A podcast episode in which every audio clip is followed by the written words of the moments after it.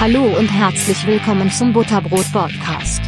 Lasst es euch schmecken. Ja, wunderbar. Ähm, wir sitzen heute zusammen in der gemütlichen Stube beim Dani.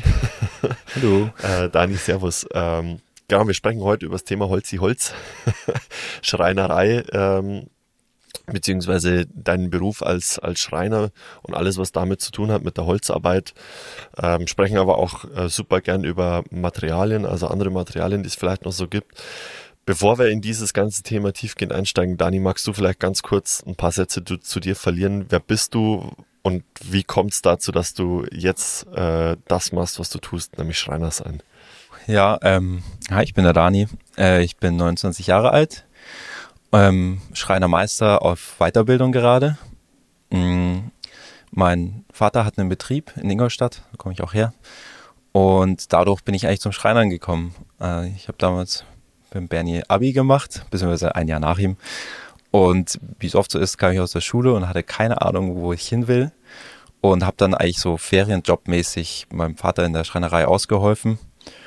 Und dabei kam dann die Erkenntnis, dass ich das doch ganz cool finde alles. Und ja, dann habe ich die Ausbildung auch daheim gemacht, da eine Weile gearbeitet, noch einen anderen Betrieb angeschaut und dann bin ich 2020, ja, bin ich dann auf die Meisterschule gegangen perfekt zu Corona-Zeiten. ja. Oh je, ja. Und genau, jetzt ähm, Garmisch, äh, die Schule heißt Schulen für Holz und Gestaltung. Ähm, Schulen sagt schon, sind mehrere Schulen. Und da ist eben auch die Fachakademie, nennt sich das. Und auf der bin ich jetzt, habe ich direkt nach der Meisterschule weitergemacht und mache jetzt die Weiterbildung zum Raum- und Objektdesigner. Okay, wow. Krass, also schon schon viele, viele Weiterbildungen, die du jetzt da, also Weiterbildungen eigentlich schon, die du, die du hinter dir hast. Was ich super spannend finde, ist, dass du, dass du damit eigentlich aufgewachsen bist. Also ich stelle mir gerade vor, dass du äh, zu Hause in der Schreinerei mitgestiefelt bist als kleiner Stöpsel und da schon ein bisschen beim, beim Papa zumindest visuell mitbekommen hast, was da so abgeht. Ja, es stellen sich die meisten so vor. Ähm, ich muss sagen, als Kind war für mich das Spannendste, dass man super Holzschwerter basteln konnte in der Schreinerei. okay, ja. was, was hat sich dann letztendlich nach dem Abi überzeugt, tatsächlich in diesen Beruf einzusteigen? Ich meine, klar, du hast gerade gesagt, du hast den Ferienjob gemacht, aber... Ähm, oh, ich glaube, es war... Oh, kann, kann schwer sagen. Ich war immer so ein bisschen ja, ich will nicht unbedingt meinem Vater nacheifern. Wie gesagt, ich habe von der Kindheit jetzt nicht unbedingt die Begeisterung fürs Schreinertum mitgenommen. Ähm, es kam dann eher so, als ich gesehen habe, was, wie vielfältig das ist, ähm, was man alles machen kann, ein bisschen auch Kombination, weil wir eigentlich ein ziemlich cooles Team in der Schreinerei haben. Ähm, ich mich gut mit den Leuten verstanden habe, auch meine Mitlehrlinge zu der Zeit, mit denen habe ich mich auch super verstanden. Und ähm, da habe ich mir dann gedacht, ich habe hab nichts zu verlieren, wenn ich es mache, ich kann ich lerne was dazu und selbst wenn es dann doch nicht das ist, wobei ich bleibe, ähm, ist erstmal ist erstmal nichts weg und dazu kam noch, ähm, dass ich quer einsteigen konnte. Das heißt, ich habe, obwohl ich ein bisschen Pause nach dem Abi gemacht habe, ähm, nicht mal wirklich Zeit verloren. Und ja. Was heißt quer einsteigen? Dass dir was ähm, angerechnet wurde? Ja, es ist so. Äh, das erste, also in Bayern, ich glaube auch in Baden-Württemberg, ist das erste Ausbildungsjahr rein schulisch. BGJ oder Berufsgrundschuljahr nennt sich das dann. Und mit Abitur darf man das eigentlich überspringen. Mhm. Ähm, sind die meisten Chefs nicht von begeistert, mein Vater auch nicht. Aber dadurch, dass ich halt schon fünf Monate in der Schreinerei und auf Montage gearbeitet habe, okay. hat er mir erlaubt, quasi, dass ich, dass ich dann in dieses Berufsgrundschuljahr quer einsteige und nur ein halbes Jahr mitmache. Und ja, wie gesagt, von dem her halt keine Zeit verloren, als hätte ich direkt die Ausbildung gestartet. Ja. Und das hat natürlich dann auch geholfen. Ja, cool. Ja, also so wie du sagst, ich, ich finde mit einer handwerklichen Ausbildung, ich habe selber leider keine gemacht, ich würde es das nächste Mal tatsächlich tun, aber mit einer handwerklichen Ausbildung ist nie irgendwas verloren. Also ich finde, dass man da einfach sehr, sehr viel fürs Leben insgesamt lernt und Holz ist ja so ein richtig geiler Werkstoff. also mein, mein Dad hat früher bei uns im Speicher oben so eine kleine Hobbyschreinerei gehabt da waren so meine ersten Berührungspunkte mit dem Holz, also von Kreissäge bis Bandschleifer und äh, Bandsäge und Fräse und also echt alles irgendwie da gewesen, was man gebraucht hat. Und da habe ich so die ersten Berührungspunkte gehabt, wo, wo dann Möbel entstanden sind, unser Kinderzimmer gestaltet wurde und so weiter. Das, also deshalb finde ich, ist auch das, ist die Schreinerei irgendwie sowas, was für jeden greifbar ist, weißt du, ich meine? Ja. Weil, ich meine, mein Bruder ist jetzt Elektroniker für, für Energie- und Gebäudetechnik. Der Strom kommt in Anführungszeichen aus der Steckdose, aber du siehst ja auch die Kabel und so weiter nicht. Also es ist nichts, was jetzt erstmal als Kind so wirklich greifbar ist, außer dass das Licht vielleicht angeht oder so. Aber in dem Moment, wo du halt Schreinerst und dann Holzmöbel hast und also es gibt ja super viele Einsatzgebiete, wo, wo die Schreinerei zum Einsatz kommt. Deshalb finde ich gerade den Beruf ähm, extrem spannend, so auch für die Allgemeinheit. Ja, ich glaube, es geht vielen so, weil das hörst du echt immer wieder. Ach ja, Schreiner. Wenn ich nicht das und das geworden wäre, dann wäre ich jetzt Schreiner. Ja, das, das sagen ist, echt viele. Das ja. sagen wirklich viele Leute. Ähm, aber ich glaube, da ist auch ein bisschen eine Romantisierung schon dabei, weil ähm, natürlich stellen sich dann viele erstmal vor, dass du da hingehst mit deinem Werkzeug und deiner Säge und anfängst hier irgendwie dein Holz zu schneiden. Ja, so Schreinermeister ähm, Eder-mäßig. Genau, ja. äh, hat wahrscheinlich viel dazu beigetragen, Pumuckel. ähm, aber ich meine, in der Realität machst du halt das, was die Kunden wollen. Und gerade die letzten Jahre wollen die Kunden oft den Schrank aus einer weißen Spanplatte. Ähm, For real? Ja. das okay. Ist, ist halt auch oft eine Preisfrage. Ich meine, der Schreiner ist halt jetzt auch, wenn du es jetzt mit einem Möbelhaus vergleichst, nicht unbedingt günstig. Ja. Und ja, weiß irgendwie im Trend. Und das stimmt, ja, so diese schlichte weiße. Wobei ich jetzt, und wir sitzen ja gerade bei dir im, im, Wohnzimmer, die, ich sehe die Holzbalken, die jetzt ähm, aus der Decke noch so ein bisschen rausspitzen. Das ist schon auch was, was irgendwie auch gerade wieder im Kommen ist, aber dann in Kombination wieder mit weiß. Ja. Gell? Ja, dieses Altholz ist auch, ein, auch so ein kleiner Trend. Ich meine, das ist jetzt äh, nicht wirklich äh, Altholz, das hat halt mein Opa damals sogar noch gemacht. Hier diese Balkendecke. Ähm, aber ja, ich meine, die meisten Leute, wenn sie sich wirklich was beim Schreiner kaufen, wollen sie natürlich lang was davon haben. Und dann denken sich, denke ich mal, die meisten, ja, Weiß, da, da werde ich mich so schnell nicht satt sehen. Da kann man nichts falsch machen. Ja. Und wie gesagt, es hat auch eine Preisfrage. Viel günstiger als eine weiße Spanplatte kriegst du ein Schreinermöbel nicht zusammen. Echt, oder? Ja, also, ich meine, Massivholz ist dann natürlich eine ganz andere Hausnummer, kostenfaktormäßig. Und auch die Arbeit damit ist relativ einfach, weil wenn jetzt als Beispiel einen Schrank nimmst, also ich weiß, das soll wir am meisten in der Schreinerei machen, Schränke, Einbauschränke. Mhm, wenn du da eine Seite von dem Schrank willst, dann nimmst du die weiße Spanplatte, schneidest die Seite raus, machst Kunststoffkanten drumherum und dann ist sie schon so halb fertig. Und wenn du Massivholz anfängst, dann hast du ja erstmal ach, man muss immer ein bisschen aufpassen, ich weiß nicht, wie, wie, weit die Leute da drin sind, aber dann hast du einen Laden, nennt sich das, ein Massivholzladen. Das heißt, es ist ein Stück aus dem Baum geschnitten, wo wirklich noch die Rindenkante dran ist. Ah, okay. Und dann musst du da erstmal halt einzelne Bretter rausschneiden, die richtest du dann ab, heißt es. Sprich, du machst mit einer, mit einer Abrichthobelmaschine oder einer dicken Hobelmaschine, schaust du, dass das Holz gerade und im Winkel ist. Und dann musst du erstmal die Seite verleimen. Dann hast du die grob verleimt, dann musst du ja nach wieder ähm, auf die richtige Stärke bringen, da musst du die zuschneiden und so. Da, da vergehen schon eh etliche Stunden, bis du überhaupt die Seite so im Rohzustand fertig hast von diesem Schrank. Und das, was teuer ist, ist halt einfach die Arbeitszeit. Und deswegen, ja. deswegen ist schon auch mit ein guter Grund, warum Massivholzmöbel wesentlich teurer ist als jetzt eins aus einer fertigen Platte, weil einfach viel mehr Zeit drauf geht, bis du beim Endergebnis ankommst. Weil einfach so viel Arbeit dahinter steckt. Genau. Okay. Ähm, okay, deshalb, okay, das erklärt wahrscheinlich dann auch die Frage, die ich gerade so im Kopf hatte, ähm, weil die IKEA-Möbel, das ist ja auch alles im Endeffekt ähm, weißes Furnier. Ähm, Oder wo ist heißt, der Unterschied dann? Dann frage ich es doch. Wie, wo ist der Unterschied dann dazwischen? Ähm, puh.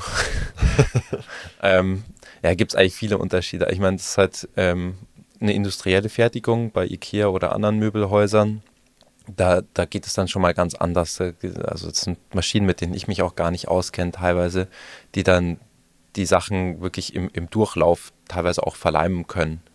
Also da muss dann gar niemand mehr Hand anlegen, da wird das Zeug automatisch mehr oder weniger zugeschnitten, gehobelt und, und dann auch halbautomatisch verleimt. Ja. Aber vom Material her ist das das gleiche? Mm, oder gibt es ja, da, da auch Qualitätsunterschiede? Gibt es, also beim Plattenmaterial gibt es da auf jeden Fall auch gewisse Qualitätsunterschiede, aber jetzt bei einer Spanplatte kaum. Also da ist, sag ich mal, bei uns ist wahrscheinlich die Beschichtung ein bisschen hochwertiger, dicker.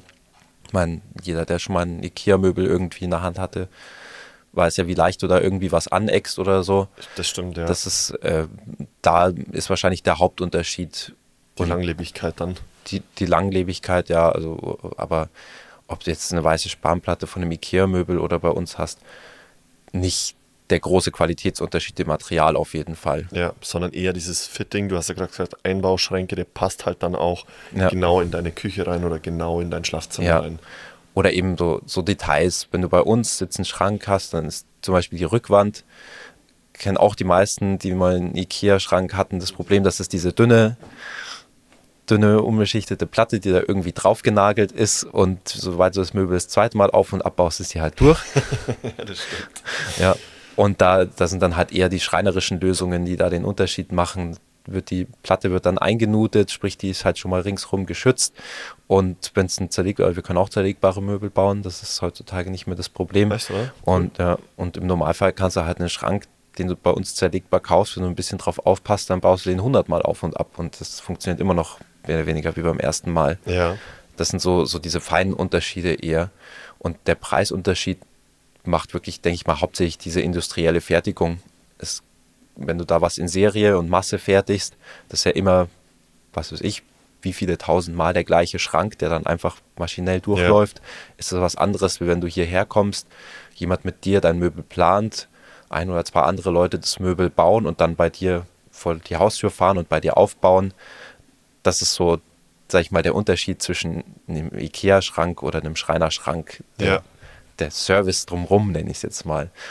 Ja, vor allem, also mir, mir schießen jetzt gerade 100.000 Gedanken durch den Kopf. Erstens, wenn der wirklich gut in deinen, also sagen wir mal, du hast irgendwie eine Ecke, wo kein Standardschrank reinpasst und du lässt dir da speziell einen anfertigen. Wenn ich mir die, Quadratmeterpreise gerade so in den Wohnungen und, und ähm, auch bei den Häuserpreisen anschaue, dann ist dieses Invest auch durchaus ähm, vielleicht sinnvoll, um diesen Quadratmeter nochmal rauszuholen, vielleicht, Ja. der dann besser genutzt ist. Weißt du, wie meine? Ja, ja auf jeden Fall. Also von dem her macht es so gesehen vielleicht schon Sinn. Und ähm, irgendwas anderes wollte ich jetzt noch sagen, jetzt habe ich den Gedanken verloren. ja, vielleicht kann ich ja kurz einhaken. Ja, Ähm, das muss ich noch kurz dazu sagen. Also ich bin jetzt, nur weil ich Schreiner bin, nicht grundsätzlich gegen Ikea oder Möbelhäuser, ja, weil man muss sich da auch immer vor Augen halten, ähm, dass wir nicht unbedingt mit einem Möbelhaus konkurrieren. Weil Leute, die jetzt im, beim Ikea Sachen kaufen, das sind halt vielleicht Studenten, die ihre Studentenbude für drei Jahre einrichten wollen. Leute, die bei uns einen Schrank kaufen, kommen im Normalfall aus der gehobenen Mittelklasse und wollen irgendwas, was sie für 20 Jahre haben oder länger.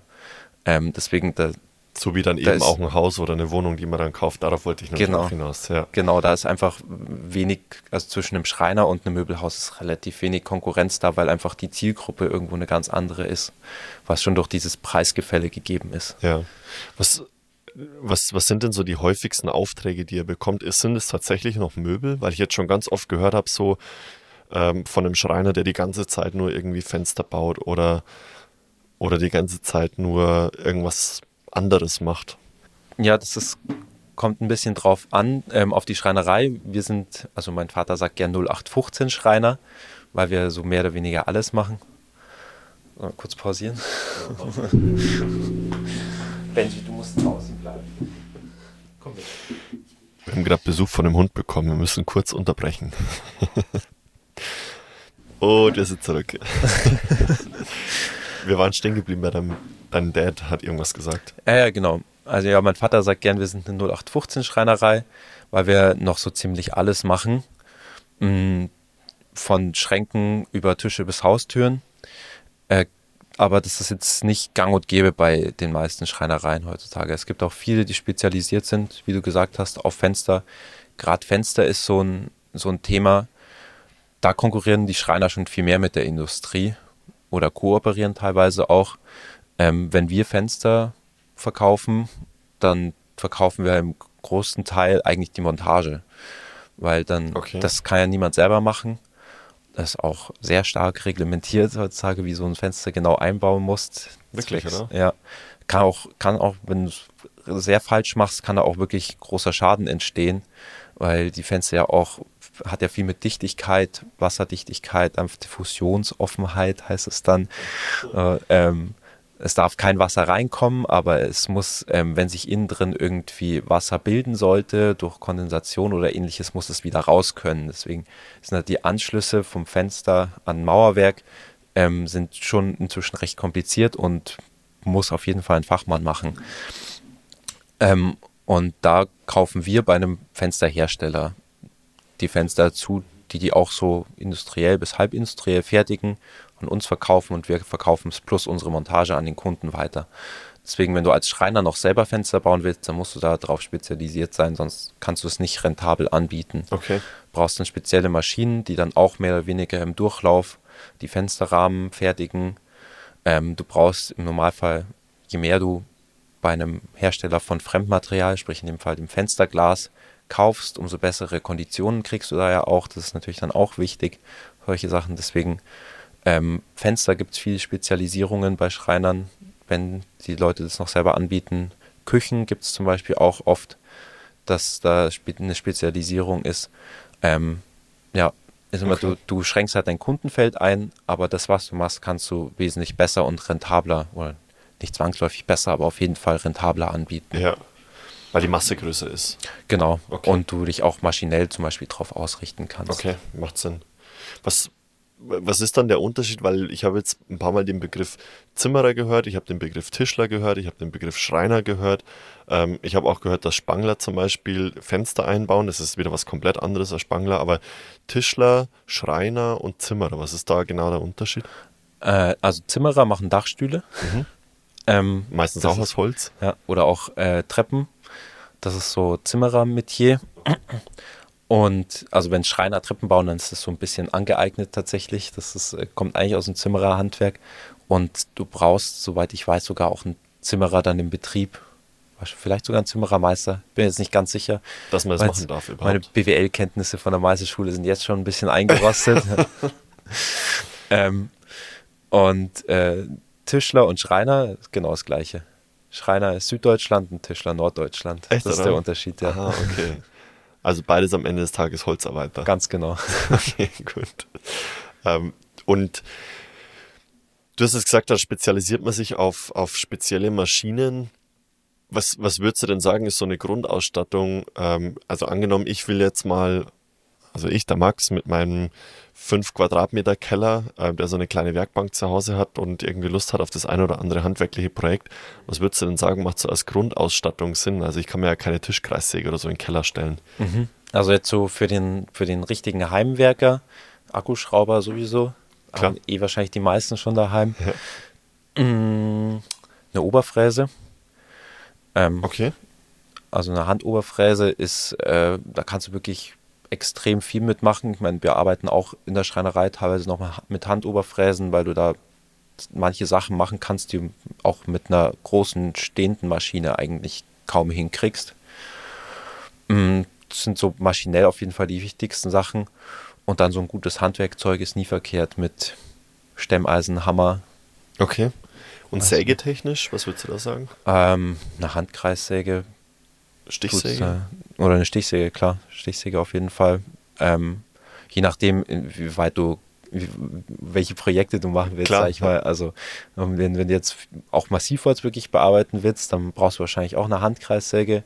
Stichsäge tut's für die meisten Sachen, die du mit Platten machst. Ja, Okay, also so eine Minimalausstattung wäre quasi Akkuschrauber, ähm, Stichsäge, Oberfräse, und unter Umständen eine Handkreissäge. unter Umständen Handkreissäge, F- Schweiß, äh, Schleifen dann eher mit der Hand. Ja, also ich meine, da kannst du dir auch so ein, so ein Rotex oder sowas, also so ein kleiner Schleifer, der so einen Teller dran hat, Ja. der dann so ein bisschen rotiert, kann man sich auch. Beziehungsweise gibt es ja sogar Aufsätze für, die, für den Akkuschrauber. Rein theoretisch, wenn man auch. den, den ganz günstigen Weg gehen will. Manche schleifen auch mit einer Flex zum Beispiel. Da, Echt, oder? okay. Ja. Gut, also ist dann so, dann, dann habe ich schon ein bisschen was. Ähm, ja, aber das sind so die Handmaschinen, die wir auch in der Schreinerei haben, tatsächlich. So. Was sind so die Projekte, wo man dann, wo man dann anfängt, wo man, wo ihr dann vielleicht auch mit Praktikanten macht, wo, also was schon, wenn jetzt jemand sagt, er will rein, einsteigen in dieses Schreinertum, was sind da so Projekte, wo die jeder mal machen kann? Ähm, kommt, kommt ganz drauf an, wo, wo dein Interessenfeld liegt. Ich meine, manche sehen es ja so auch bisschen meditativ oder hobbymäßig, wirklich Genau. dieses tatsächliche Arbeiten mit der Hand, dieses ganz klassische. Ähm, also was, was bei uns eigentlich jeder Praktikant mal machen darf, ähm, ist als Endergebnis nicht besonders spannend, aber von der Arbeit her sehr grundlegend eine Überplattung heißt es. Das heißt, du hast einfach zwei kleine Brettchen und dann nimmst du in der Mitte einfach auf beiden Seiten was raus, dass du am Ende die, wie so ein Kreuz zusammenstecken kannst. Ne? Beide bis zur Hälfte eingesägt und ausgestemmt. Das ist so die mehr oder weniger grundlegendste Handarbeit. Ja. Da verkünsteln sich auch manche inzwischen richtig, gell? Also was ich da teilweise auf Instagram sehe, wenn die dann, also die das, die das Holz mit der Hand tatsächlich so ähm, hinhobeln und, und schleifen, dass wenn du die zwei Holzteile, die teilweise auch noch aus unterschiedlichem Holz sind, also unterschiedliche Farben dann zusammenkommen, so ineinander stecken, dass die wirklich luftdicht zusammengeschlossen sind, Ja. ohne irgendwie das Kleber dazwischen ist Ja. und du die im Endeffekt nicht mehr auseinander bekommst. Würde ich mit der Hand nie und immer hinbekommen. Aber ist das was, was man lernt? Also ist das was, Äh, tatsächlich bis zu einem gewissen Grad, ja. Du brauchst es halt, also dieses klassische Handarbeiten brauchst du halt nicht mehr im Arbeitsalltag. Es ist halt unrentabel, wenn du was, was du mit einer Maschine innerhalb von wenigen Minuten machen kannst, mit der Hand auf eine Stunde machst. ja, Ähm, aber gerade in der, in der Berufsschule, in der Ausbildung arbeitest du noch recht viel mit Hand. So geht's auch los. Das habe ich verpasst damals ja durch meinen Quereinstieg. Aber so eins, eine der ersten Sachen, die du machst, ist, dass du ein krummes Stück Holz kriegst und dann musst du es gerade hobeln tatsächlich. Da, Okay. Ja, da gibt es da, ich meine, Handhobel haben die meisten vielleicht so ein Bild im Kopf. Da gibt es dann noch eine Raubank, das ist wie ein Handhobel, der ganz lang ist. Und damit kannst du Unebenheiten im Brett durch die Länge ähm, kannst du damit die Unebenheiten rausziehen und mit dem Handhobel machst du dann noch eine saubere Oberfläche drauf. Das ist ja so ähnlich wie bei äh, Metallern, glaube ich, die dürfen ja, glaube ich, auch die ersten zwei, drei Wochen ein Stück Metall um einen Zentimeter runterfallen. vor ja. allem, genau. Ja, das ist so, so das Pen- Pendant bei den Schreinern dazu. Ja. Okay. Ähm, und ansonsten, was ähm, wirklich, sag ich mal, relativ wichtig ist, einfach weil es eine Fähigkeit aus unserem Handwerk ist, die, die sehr viel wert ist, erhalten zu bleiben, sind diese klassischen Holzverbindungen. Ähm, so Zinken, sagt vielleicht vielen was. Ähm, Erklär's mal. Fingerzinken und Schwalbenschwanzzinken, das ist ähm, eine klassische Holzverbindung, wo die kommt, sieht man immer noch oft bei Schubkästen zum Beispiel. Ähm, da werden zwei, ja, zwei Bretter äh, über eine Art Verzahnung äh, über Eck verbunden. Und ähm, gerade diese Schwalbenschwanzzinkung ist so ausgearbeitet, dass das formschlüssig ist. Also das steckst du ineinander und dann geht es schon eigentlich quasi gar nicht mehr auseinander. Dann tust du noch einen Tropfen Leim dazu und dann passt das. Und das ist so, ja, jahrhundertealte Technik, sage ich mal. Diese, Ja. diese Holzverbindungen, die kommen, glaube ich, sogar noch aus einer Zeit, bevor es so wirklich Leim gab.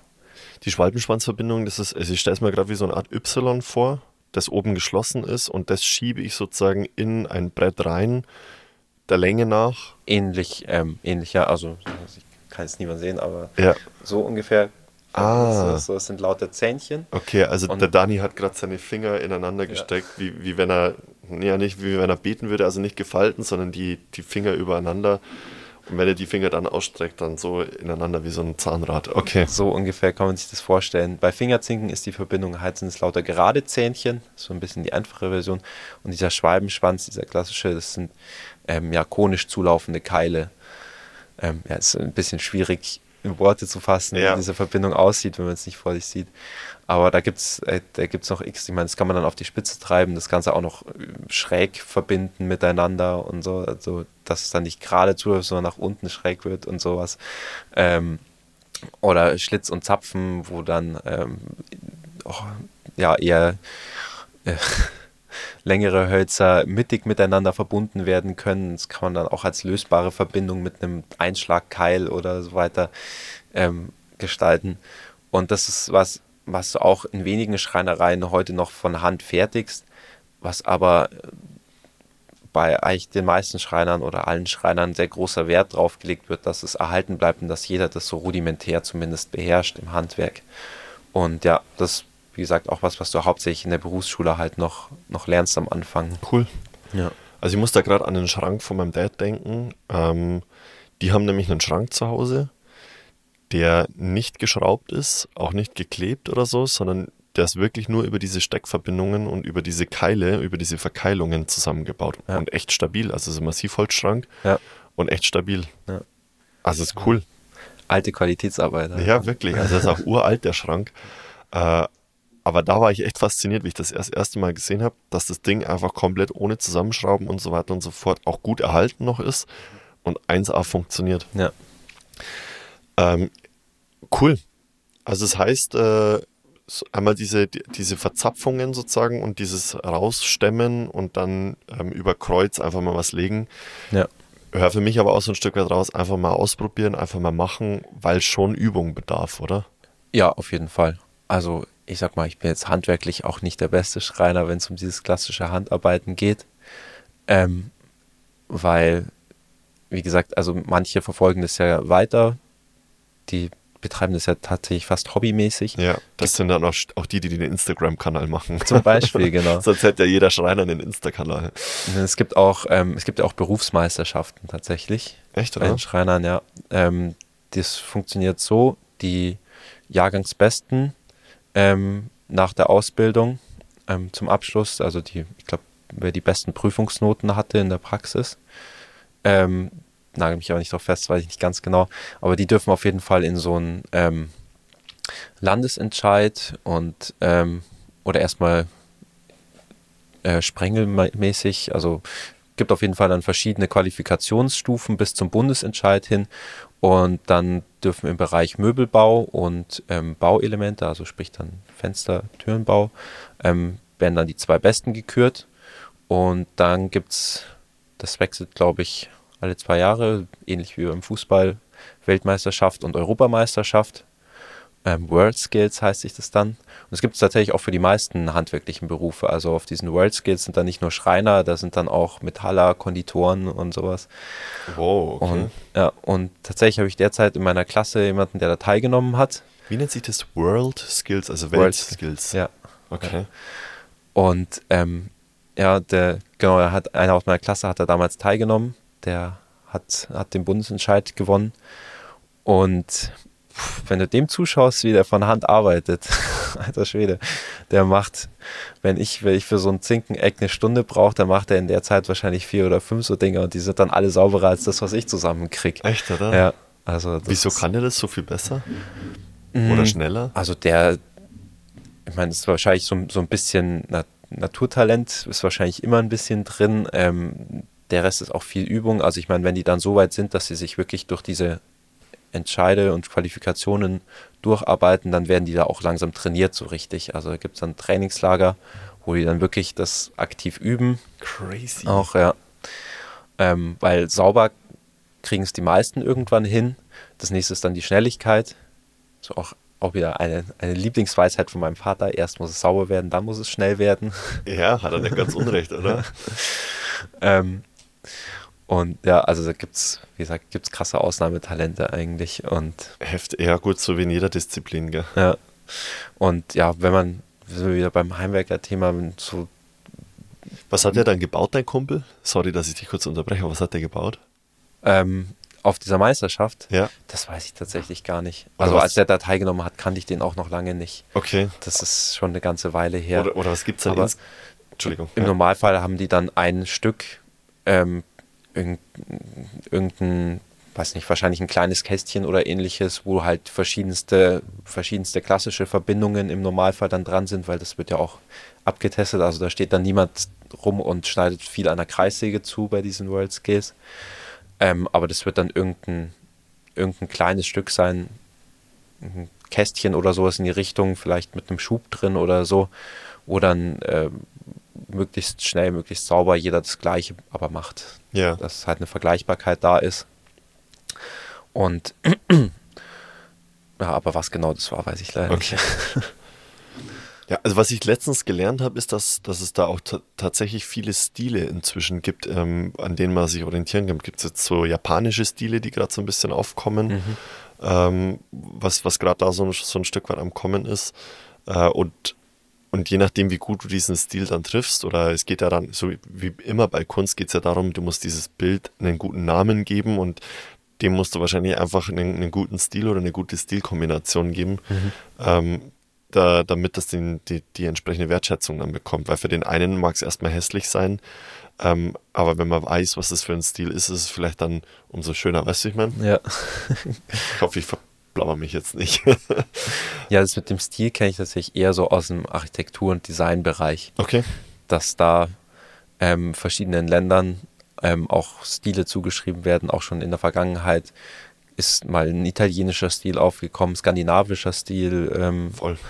Und eben auch dieser asiatische Stil. Ich meine, das kennt ja jeder so ein bisschen, dass er, äh, dass er irgend, irgendein Bauwerk oder, oder eine Inneneinrichtung, gerade wenn man jetzt an, an die asiatische Kultur denkt, Diese mit den Tempel halt. Papierwänden und ähnliches, Genau. ja, kann es sofort dem Land oder zumindest der, der Kultur zuordnen. Ja. Ja. Bei Möbeln ist es mir aber jetzt eigentlich, eigentlich noch nicht so wirklich untergekommen tatsächlich. Also das, was ich gesehen habe, das war wie so ein, wie so ein kleiner Teetisch quasi, Mhm. der wie so ein Trapez mit oben die lange Seite, unten die kurze Seite so zugelaufen ist. In der Mitte war so ein, war was Rundes. Ähm, und ich glaube, dass es wie, wie für so einen Teetisch oder sowas äh, gezählt hätte. Und unten die, die Beine dann relativ lang wieder und die dann wieder so auseinandergehend. Ähm, das soll wohl irgendwie so ein japanischer Stil gewesen sein. Okay. Ja, kann gut sein, dass das durch die Etablierung in einem bestimmten Land, dass dann dem, der Stil dem Land zugeschrieben wird. Ja. Ja. Ähm, du wolltest gerade noch was sagen zum, zu, zum, zum Hausschreiner, äh, zum Hobbyschreiner. Ach so, ja. Ähm, aber wenn wir vorher noch dabei waren, ähm, mit welchen Projekten fängst du an? Ja. Und ähm, da, da musst du, glaube ich, ein bisschen unterscheiden, wo, warum machst du es jetzt? Machst du es jetzt, weil du Freude an dem Handarbeiten hast? Ähm, oder machst du es, weil du wirklich halt gerne für dich selber daheim deine eigenen Möbel schreinern würdest? Und ähm, wenn du bei dem Handarbeiten bist, dann, wie gesagt, ist diese, diese einfache Praktikantenüberplattung da ähm, wahrscheinlich ein guter Weg, um anzufangen. Ansonsten YouTube Ja, einfach, einfach online informieren, das ist ja das Schöne heutzutage. das stimmt, ja. Ja, ähm, und aber wenn es dir wirklich darum geht, deine eigenen Möbel zu schreinern, dann macht es wahrscheinlich keinen Sinn, irgendwelche Übungseckchen zu machen, weil dann, dann überlegst du dir, was du gern bauen würdest, machst dich auch wieder schlau und überlegst dir dann, wie du es am besten baust. Und da würde ich sagen, ist das Wichtigste, dass man einfach sich traut, es zu machen. Ähm, nicht, nicht sich überlegen, dass man es nicht schafft, weil vielleicht wird es im ersten Moment nicht so gut, wie man es sich gern erwünscht äh, oder erträumt hätte. Im zweiten womöglich auch noch nicht, aber wenn man immer dran bleibt, dann lernst du jedes Mal was dazu und irgendwann kannst du dann die Sachen, die du machen willst, so machen, wie du sie gern hättest. Ja. Also das muss ich sagen, ist auch was, was ich gelernt habe. Jetzt mit, mit dem bisschen Handarbeit oder mit der bisschen Handarbeitserfahrung, die ich gemacht habe. Wir haben 2020 einen Camper angefangen auszubauen und da habe ich tatsächlich nochmal ganz, ganz intensiv gelernt. Du machst es einfach und du lässt zu, dass das Risiko besteht, dass Fehler entstehen. Und du hast jederzeit die Möglichkeit, diesen Fehler wieder auszubessern. Das Einzige, was du dann verlierst, ist ein bisschen Zeit und vielleicht Rohstoffe, also das Geld für neues Holz dann zu kaufen oder neue Schrauben zu kaufen. Aber an sich kann dir eigentlich nichts großartig passieren. Ja. Und also selbst wenn, als wir die, als wir die Fenster, also wir haben ja, wir müssen ja irgendwie Fenster reinsetzen, weil es ein geschlossener Kastenwagen war. Und das heißt, wir sind dann auch da Stichsäge, sind mit der Stichsäge hergegangen, ähm, ein, Metallblatt draufge, äh, draufgespannt und sind dann einmal im Viereck in, in das Metall rein. Ich meine, das tut schon weh, erstmal da, da vier Löcher, vier Löcher reinzubohren und dann mit der, mit der Stichsäge einmal außen rum zu fahren. Aber du kommst nicht drum rum und das Schlimmste, was dann passiert ist, dass wenn du es zu groß ausgeschnitten hast, musst du ein größeres Fenster kaufen. Wenn du es zu klein ausgeschnitten hast, muss da wieder die Metallarbeit dran und mit der Pfeile dran. Und genau das ist das, was für mich so das, dieses Handarbeiten so ein Stück weit ausmacht. Du musst dir einen Plan machen, das ist schon mal wichtig fürs ganze Leben.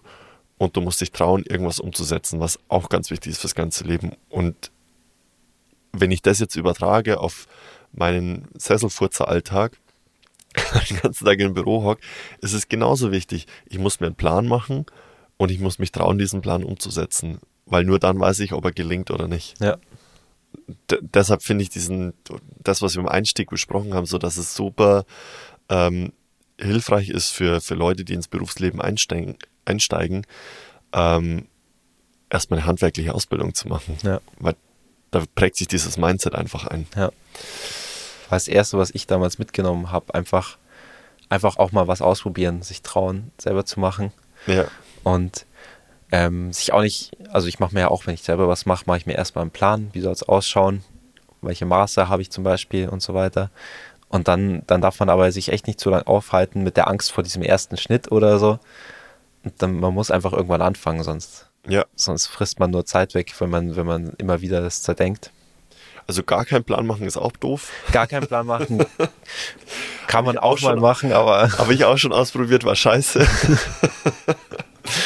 Aber ähm, bisschen Plan machen und dann im Doing dazulernen und dann wird man auch feststellen, der nächste Plan wird auch wieder, wird wieder besser, weil Ja. du dann die Fehler vom letzten Mal schon nicht mehr machst. ganz genau. Im Zweifelsfall lernst du zumindest improvisieren. Also. Ja, ist wirklich so. Und äh, Werkstoffe kennenlernen, die, mit denen man dann auch ausbessern kann und so weiter. Was, was gibt es eigentlich so für, für neue Werkstoffe gerade, mit denen ihr arbeitet? Also du hast gerade schon die siphonierten Platten gesagt. Ähm, ja, also mein Platten ist ja natürlich, also schon jetzt nicht unbedingt was Neues, ähm, ist irgendwo inzwischen tatsächlich eher, e- eher das Material vom Schreiner als das Massivholz in vielen Fällen. Ähm, und in die Richtung, äh, ja, es, es gibt so ein bisschen, also als Schreiner muss es so die eierlegende Wollmilchsau sein. Ja, das Gefühl habe ich auch langsam.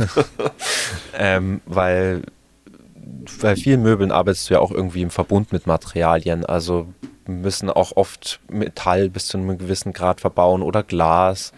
Ähm, und ähm, jetzt ist auch tatsächlich ein bisschen mehr im Kommen, dass so,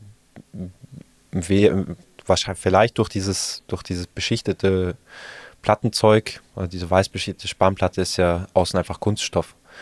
Und ähm, ich meine, vielleicht bin ich da auch ein bisschen anders jetzt eingestellt, weil in dieser Weiterbildung, die ich gerade mache, wird auch man auf das Mindset getrimmt, mal übers Holz hinaus zu denken. Ähm, aber was jetzt zum Beispiel seit ein Jahr, paar Jahren am, Kommen- am Kommen ist, sind Mineralwerkstoffe. Corian ist da so ein Markenname, der vielleicht manchen was sagt. nee, sagt mir gar Ähm, nichts. Er ist ein recht interessantes Material, unökologisch wie Sau. Das besteht äh, zum großen Teil aus Bauxit, also einem Aluminiumroherz, gemischt mit einem, mit einem Kunstharz. Okay. kannst, du kaum, kannst du kaum recyceln, das Zeug. Aber als Material trotzdem sehr interessant, muss ich sagen, weil es ähm, ultra schwer, war extrem stabil. Und ähm, das Interessante daran ist, dass du es, wenn du es erhitzt, kannst du es verbiegen, also es ist ein Thermoplast. Ähm, kannst verbiegen, wie du willst, meistens dann in irgendeiner Pressform oder so, machst es gleich auf 180 Grad ungefähr heiß. Dann bringst du es in deine Form, dann kühlt es aus und dann bleibt es einfach so. Und da, da machen halt, also manche Firmen, Schreinerfirmen oder Firmen, die schon ein bisschen über Schreinern auch hinausgehen, oft ähm, machen da unglaublich interessante Projekte mit. Also wirklich so, was ich letztes gesehen habe, war so eine Theke, ähm, die einfach komplett freigeformt war. Es war einfach ja, nur noch rund das Ding überall. Und als Schreiner bist du ja schon erstmal eher so an die Ecke gebunden. Also wir machen schon auch annäherungsweise runde Sachen oder Sachen, die jetzt nicht unbedingt ganz rechtwinklig sind. Aber erstmal schneidest du alles irgendwo in dem rechten Winkel zu als Schreiner. Ja. Und wenn du dann anfängst, irgendwie so komplett auszuflippen in der Form und dir das, das Material einfach sehr einfach möglich macht, ähm, ist schon auf jeden Fall ein interessantes Thema. Mm, Krasses Material. Aber kann man das dann nicht einfach. Also ich stelle mir gerade zum Beispiel auch so einen Stuhl vor, weißt du, wie ich meine? So einen Stuhl, der dann einfach auch aus einer, aus einer Form geformt ist.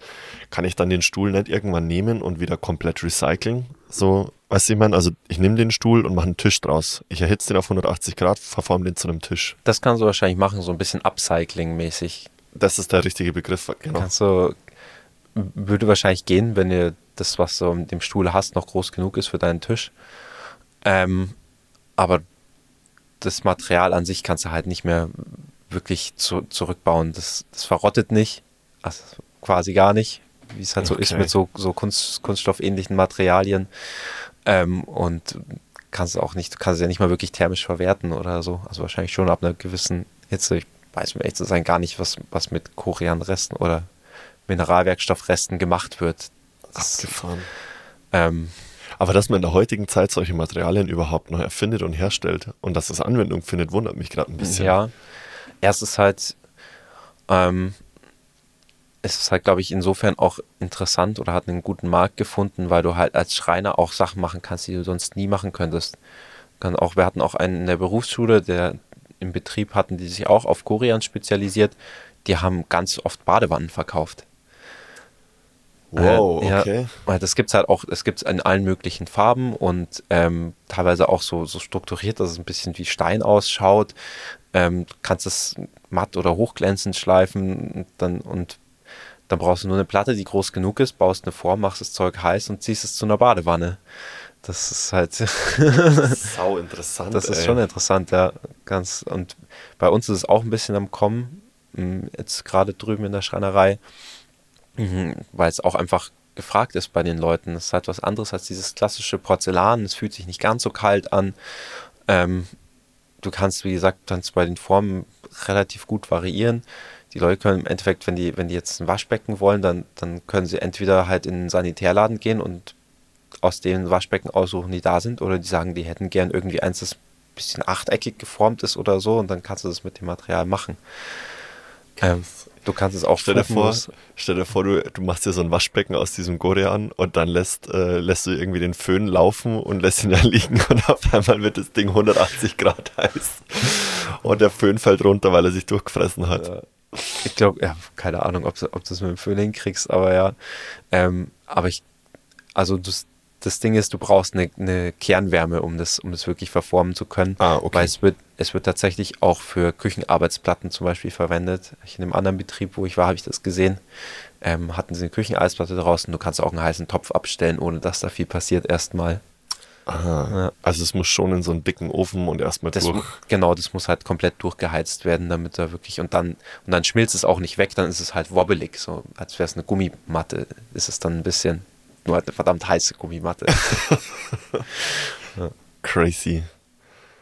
Gorean, okay. Gibt's noch was anderes? äh, geht auch, ähm, es werden mehr Kunststoffe langsam verwendet. Ich meine, da habe ich auch immer jetzt ein bisschen, bin ich jetzt ein bisschen vorbelastet, wie gesagt, durch die Weiterbildung. Ja. Ähm, aber so gerade im, im Designmöbelbereich, ähm, das ist auch schon länger gang und gäbe, wird äh, viel mit Kunststoff gearbeitet. Ich meine, Kunststoff ist auch so ein Ding, das sich immer weiter entwickelt. Äh, jetzt gerade auch ein, ein Projekt in der Schule, wo Kollegen von mir ihr Möbel, die Fronten mit, ähm, mit PVC-Kunststoff machen. Und den kannst du halt auch relativ gut verformen wieder. Das ist auch so ein Pluspunkt dafür. Ähm, und hat im Vergleich zu Korea noch den Vergleich, dass es wesentlich leichter ist, äh, den Vorteil, dass es wesentlich leichter ist. Ähm, und die haben jetzt die Griffe halt einfach, haben sich so eine kleine Form gemacht, wo wie so eine Delle drin ist und haben da mit dem Heißluftföhn diese PVC-Platten drüber gezogen, sodass der Griff einfach so Eingesenkt so eine, ist. so eine Delle in der Front ist, wo du reingreifen kannst. Ähm, Nice. ja. Das ist so ein, ja, so ein Ding, wenn du, das Ding ist als Schreiner, wenn du da, wenn du da halt mm, open-minded bist und, und da ein bisschen up-to-date bleibst, was an Materialien geht, dann hast du auch immer ein super Verkaufsargument, weil du kannst halt, das Schöne ist, du kannst viele Materialien mit Schreinermaschinen bearbeiten, wenn es jetzt nicht gerade Stein ist oder sowas. Aber ich meine, Ja. wir können ja bis zu einem gewissen Grad können wir auch selber Metall schneiden. Und ähm, wenn du deinen Kunden an, sagst, so, ja, mach hier ein schönes Massivholzmöbel, aber dann machen wir hier Korean, Metallstahlplatte drauf, drunter, sonst was, dann sehe ich schon mal, oh, okay, cool, dass das Ja. geht. Die Menschen meisten wollen- Leute schon mal überzeugt, wenn, Ja. du, wenn, du, wenn du sowas anbietest, weil die meisten haben ja eigentlich nur dieses Holz im Kopf, wenn sie zum Schreiner gehen. Voll. Und du sagst, ich kann aber noch viel mehr als Holz, das kommt gut an. Ja, und die Menschen wollen was Besonderes haben, Voll. oder? Also gerade im Zeitalter, in, dem, in diesem Individualismus-Zeitalter, in dem wir leben, Ja. jeder will was Besonderes, was Einzigartiges. Und wenn du, wenn du dann irgendwie hergehst und sagst, ich habe hier eine besondere Idee für dich, die machen wir jetzt nur für dich oder die, die ist, das ist ganz neu, dann bist du einer der ersten. Ähm, So der, der First Mover-Effekt, dann, dann glaube ich schon, dass das die Leute überzeugt auch. Ja. Das heißt aber auch im Umkehrschluss, klar, du musst deine, einmal deine Materialien kennen als Schreiner, du musst aber auch irgendwie so ein bisschen künstlerisch veranlagt sein, oder? bis zu einem gewissen Grad, ja, ich sag mal, ein guter Verkäufer, ähm, erzählt dem Kunden nicht, was er braucht, sondern fragt den Kunden, was er braucht. Ähm, da ist auch so, so Thema Nachhaltigkeit. Ich meine, das ist auch wieder Materialthema tatsächlich, ähm, dass immer mehr nachhaltige Materialien kommen. Meine, Korean und PVC sind jetzt eher so Gift für die Umwelt. Ja. Ähm, gibt aber auch immer mehr Leute, die irgendwelche, irgendwelche Upcycle-Materialien machen und so, die, die finden nur leider noch nicht so den Durchschlag, sage ich mal. Es gibt dann irgendwie so kleinere Projekte, wo dann einer irgendwas hat, was Kunststoffeigenschaften hat, aber eigentlich komplett recycelbar ist und verrottet und sowas. Aber Cool. da, da gibt es da gibt's tatsächlich sogar relativ viel auf Bambusbasis und ähnlichem. Aber ähm, da gibt es noch nicht so das neue Material, würde ich sagen, weil einfach sich noch nichts so, so komplett durchgesetzt hat, ähm, dass du sagen könntest, ja, da arbeitet jetzt jeder mit und es ist nachhaltig. So, das gibt es leider noch nicht. Ja, es muss ja auch einfach zu, zu verarbeiten sein, gell?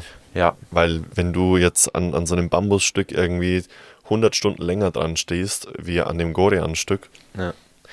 Ich glaube, da ist tatsächlich eher wieder ähm, das Problem, dass die Materialien, abgesehen von der Nachhaltigkeit, oft nichts Besonderes zu bieten haben. ja, Und dann ist es eher wieder so eine ähm, Preis- und Nachfragegeschichte.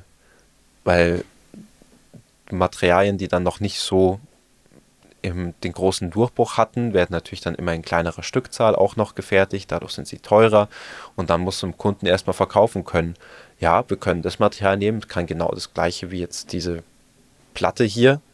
Aber es ist halt teurer, weil es nachhaltig ist. ah, okay. Und gibt inzwischen natürlich viele Leute, denen das wichtig ist, aber genauso viele, die, die sagen, warum sollte ich da mehr bezahlen? Das, Ja. also, nimm das günstige Zeug. Mm, Ja, vielleicht wird sich das ja in Zukunft noch shiften. Weißt du, ich meine, Ja. dass, dass, der, dass die nachhaltigen Materialien günstiger werden. Ähm, keine Ahnung, was, was an den Gerüchten von der CO2-Steuer dran ist, aber das würde dann auf Plastik auch mit einzahlen. Ja, Und wenn es dann nachhaltig ist und durch die CO2-Steuer die, die Kunststoffe und so weiter teurer werden, dann, dann shiftet sich das Ganze vielleicht tatsächlich in Richtung Nachhaltigkeit. ja, Who knows? kann gut sein, ja. Gerade ist mir noch eins eingefallen, was auch, also materialmäßig, es gibt es auch schon seit ein paar Jahren, aber ist auch so ein Thema Außenbereich. Ich meine, Schreiner macht jetzt nicht so viel im Außenbereich, außer vielleicht mal Terrassen oder Terrassenmöbel. Ähm, aber gibt inzwischen auch äh, sehr viel, das ist eigentlich klassisches Holz, ähm, aber gibt inzwischen findige Leute, die das so behandeln können, dass es Ewigkeiten im Außenbereich hält. Also erst letztens haben wir tatsächlich eine Fassade gemacht aus einem ähm, mit Essigsäure behandelten Holz. Okay. Und das, äh, ich weiß nicht, ich glaube, der Hersteller gibt da 60 Jahre Garantie drauf im Außenbereich. 60 Jahre. Irgendwie sowas um den Dreh rum, ja. da Und rosten das ja ist- sogar Autos durch. Ja, und das ist, also das will ich, das ist halt das Schöne. Du musst immer, wenn du so die Augen offen hältst, es tut sich immer wieder was Neues. Und ähm, ja, ganz interessantes, also gerade dieses, dieses Außenbereichsholz ist ganz interessant. Mm, Aber ist das dann so Hartholz aus dem Amazonas oder ist das. Nee, das ist, ähm, also die Firma heißt Akoya. Ich weiß nicht, wie du so bist mit Schleichwerbung, aber Alles gut. ähm, Akoya heißt die Firma. Und die haben ein Verfahren entwickelt, eben mit Essigsäure, wo sie ähm, größtenteils Kiefernholz behandeln. Das kriegt dann so eine leicht andere Färbung, es wird dann so ein bisschen gräulich. Und das ist dann auch, das Holz an sich ist dann mehr oder weniger tot, komplett. Holz ist ja generell ein lebender Werkstoff, der, der immer Wasser aus der Luft nimmt oder abgibt, auch nachdem es geschnitten wurde. Ähm, bei dem Akoya ist das quasi nicht mehr der Fall. Ähm, das hat auch noch den Vorteil, dass durch dieses Wasser auf und aufnehmen und abgeben entsteht auch dieses Werfen beim Holz, dieses Verbiegen, was, was viele kennen. Ja, mhm. das hängt damit zusammen. Das fällt bei dem Akku ja auch schon mal weg und eben diese extreme Langlebigkeit ähm, entsteht dadurch. Und ja, also in, in Holland, falls es jemanden wirklich interessiert, kann er mal auf die, auf die Website schauen. Die haben da ihre Prestigeobjekte. In Holland haben die aus dem Zeug eine Autobahnbrücke gebaut. Also, Nee. ja, das sind dann halt natürlich Biken mit enormen Durchmessern, aber es ist saumäßig interessant, ja, was, was du damit machen kannst heutzutage. Crazy, Mann.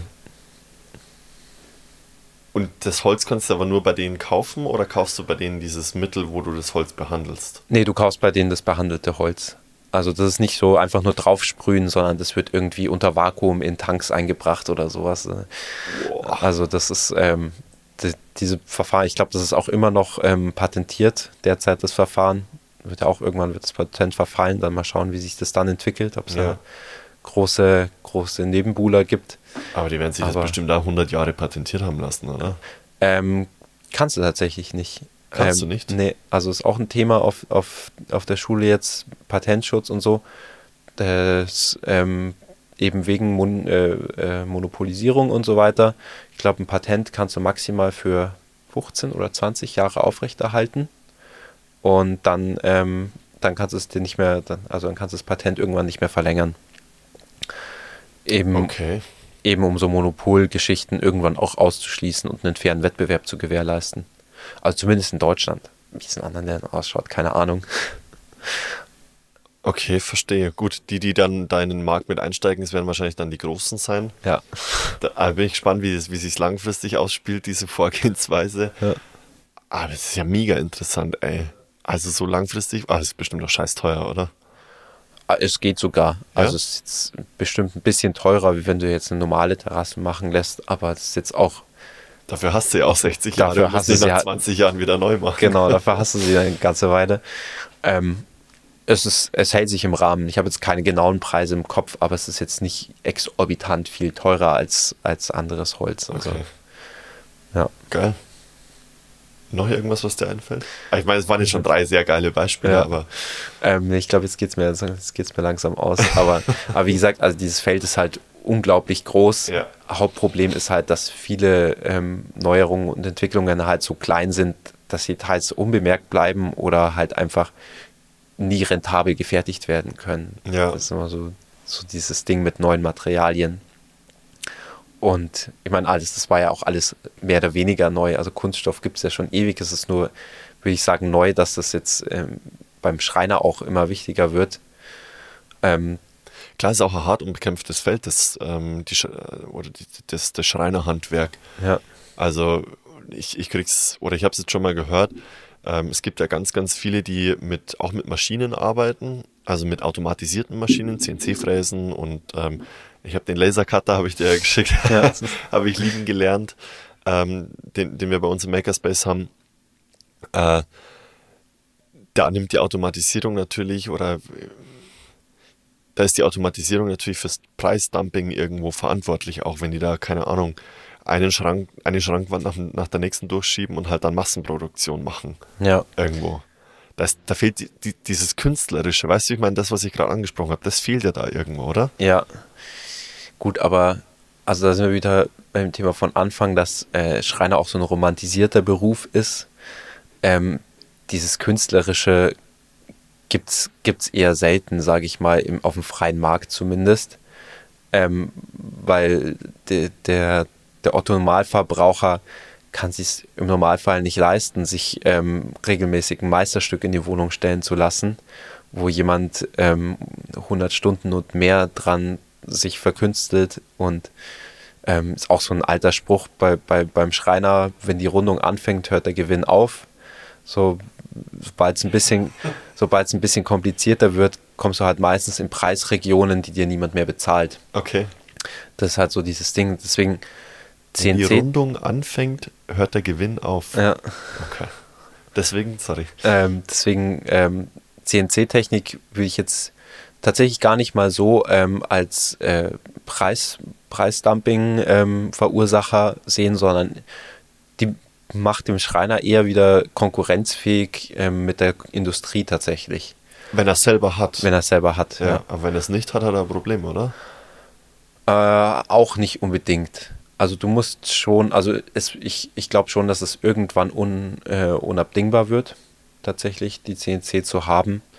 Aber derzeit ähm, wenn du normalerweise ein alteingesessener Betrieb bist, dann hast du ja deine Routinen, normale Maschinen, die auch gut funktionieren und in deine Abläufe integriert sind. Und dann kannst du mit denen auch immer noch sehr gut wirtschaftlich fertigen. Ähm, es ist eher so, und diese, diese normale CNC, ähm, es geht nicht unbedingt schneller damit. Also wir haben jetzt seit 2019 eine CNC im Betrieb und äh, erstmal erstmal war das echt äh, Katastrophe, bis, bis, diese Maschine, bis diese Maschine richtig läuft, bis jeder sich damit gut genug auskennt, um da gut arbeiten zu können. Ja. Alles erstmal doppelt so lang gedauert gefühlt. Also, und auch jetzt, ähm, wo wir sie haben, also mein Vater hat die jetzt nicht angeschafft, weil wir damit das, was wir bisher gemacht haben, noch viel schneller machen können oder besser, sondern einfach, weil wir damit Sachen machen können, die du sonst nicht so einfach machen kannst, wenn es halt doch mal komplizierter wird. Ähm, oder jemand was Außergewöhnliches will, dann, dann kannst du das mit einer CNC eher realisieren. Zum Beispiel diese Schwalbenschwänze, von denen wir gesprochen haben, oder? Zum Beispiel, ja. Ähm, oder ja, ich sag mal, tatsächlich dann auch, wenn es mal rund werden soll oder so, irgendwelche Freiformen oder sowas, kannst du halt mit einer CNC eher machen, wie wenn sich da jemand hinstellt und das irgendwie versuchen muss, hinzuschnitzen Ja. oder so. Ähm, Sollen wir vielleicht ganz kurz erklären, was eine CNC-Fräse ist? ja, können wir machen. Ich weiß, habe keine Ahnung, wofür CNC steht. Ich auch nicht. Aber ähm, grundsätzlich ähm, ist es eine computergesteuerte Maschine. Die hat einen Fräskopf drin oder eigentlich eine, eine Werkzeugspindel. Also eine Fräse wissen ja, denke ich mal, die meisten. Da dreht sich ein Werkzeug mit, mit Klingen oder Messern dran ähm, schnell und damit kannst du dann Holz bearbeiten. Und ähm, diese Spindel von der CNC kann verschiedenste Fräser aufnehmen. Die können, die müssen nicht unbedingt nur gerade sein. Kannst damit auch, äh, also gibt auch runde Fräsmesser, mit denen du eben zum Beispiel Kanten verrunden kannst. Das ist als ganz einfaches Beispiel. Und dieser Fräskopf kann sich bei den modernen CNC-Maschinen in fünf Achsen bewegen, sprich mehr oder weniger 360 Grad in jede Richtung. Ist natürlich auch, weil der irgendwo befestigt ist, eingeschränkt bis zu einem gewissen Grad. Aber du kannst grob gesehen, also so, ich finde immer ein gutes Beispiel ist, ähm, wenn du weißt, wie du es wie auf der Maschine festkriegst, dann kannst du da einen Holzklotz drauflegen und die Maschine kann dir eine, eine Kugel draus machen. Ganz, ganz grob gesagt oder ganz vereinfacht gesagt. Mm, Und das ist eben das, das Schöne an der CNC, die äh, arbeitet natürlich auch sehr genau, weil die immer an der gleichen Stelle die gleichen Sachen macht. Und du kannst damit eben, wie gesagt, so, so Freiformen und 3D-Sachen auch bearbeiten, die du sonst nicht so einfach bearbeiten könntest. Das nächste Ding ist, du musst es halt programmieren können. also die Maschine macht es ja nicht von selber. Du brauchst dann, hast dann im Normalfall ähm, ein CNC-Programm, mit dem du die Maschine ansteuerst. Und da musst du dann halt auch erstmal wissen, was du machst. Mm, Wird aber auch immer einfacher. Ja. Gerade auch durch CAD. Also CAD äh, ist Zeichnen am Computer, technisch Zeichnen am Computer. Ähm, wird inzwischen auch größtenteils im 3D-Bereich gemacht oder, oder also es wird meistens 3D gezeichnet inzwischen. Es sind nicht nur einfach Draufsichtspläne. Und ähm, mh, wenn, wenn die Ansteuerung von der Maschine gut funktioniert, das haben wir jetzt tatsächlich auch in der Schule erst letztens gemacht, dann kannst du was 3D auf dem Computer zeichnen und gibst es dann an die Maschine weiter, muss ja dann noch die Bearbeitung ein bisschen festlegen, sagen, welche Fläche mit welchem Werkzeug bearbeitet wird, ganz grob gesehen. Und dann kann der dir aber das, was du gezeichnet hast, so ziemlich eins zu eins rausfräsen, diese Maschine. Und ja, Geil. das Also so ein bisschen wie ein 3D-Drucker, nur dass er nichts druckt, sondern wegmacht. so ungefähr, ja. ja. Aber habt ihr 3D-Drucker auch? Also gibt es das mit Holzmaterialien? Wahrscheinlich nicht. Nee, oder? nee. Ähm, Metall gibt es inzwischen. Ja, Also das gibt gesehen. verschiedene Verfahren da. Ähm, Metall ist zum Beispiel Lasersintern heißt es dann. Dann hast du da ähm, ein Becken voll ähm, Metallstaub, so gesehen. Und dann schmilzt der Laser in dem Bereich, wo, dein, wo du drucken willst, schmilzt er diesen Metallstaub. Dann fährt es ein Stück runter, sodass wieder eine Staubschicht drüber liegt und dann schmilzt der Laser wieder darüber. Und dann so, das ist zum Beispiel ein, äh, ein 3D-Druckverfahren für Metall. Aber ähm, ist auch, also habe ich jetzt im, im Arbeitsalltag noch nicht wirklich gesehen, dass 3D-Druck da relevant ist, aber ich kann mir gut vorstellen, dass es das wird.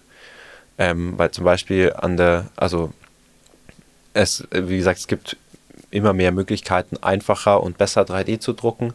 Und ähm, das hatten wir auch schon bei uns in der Schule. Da hat jemand, der jetzt da auch Lehrer ist, hat damals für sein, für sein Meisterstück eine spezielle Eckverbindung gebraucht und die hat er dann mit dem 3D-Drucker hergestellt. Ja, also es ist, oder du kannst ja theoretisch dann auch ähm, selbst Scharniere dir überlegen oder Beschläge, die du dann selber druckst, wenn du fit bist mit der, mit der Technik. Geile Idee. Ja, also es, wenn man weiß, wie man es einsetzt, dann gerade, wenn du jetzt, sag ich mal, ein hochwertigerer Schreiner bist, der, der vielleicht für spezielle Kunden spezielle Sachen macht, ähm, dann kannst du die, diese 3D-Drucktechnik langsam aber sicher wirklich auch im Schreinerbereich für dich einsetzen, wenn du weißt, wie du es nutzen musst. Okay, also das heißt, in Zukunft könnte es sein, dass bei einem Schreiner konstruieren, also CAD zeichnen, immer wichtiger wird. Ist es schon tatsächlich, Oder ist ja. es schon? Und ähm, wird, wird noch wichtiger werden, ja.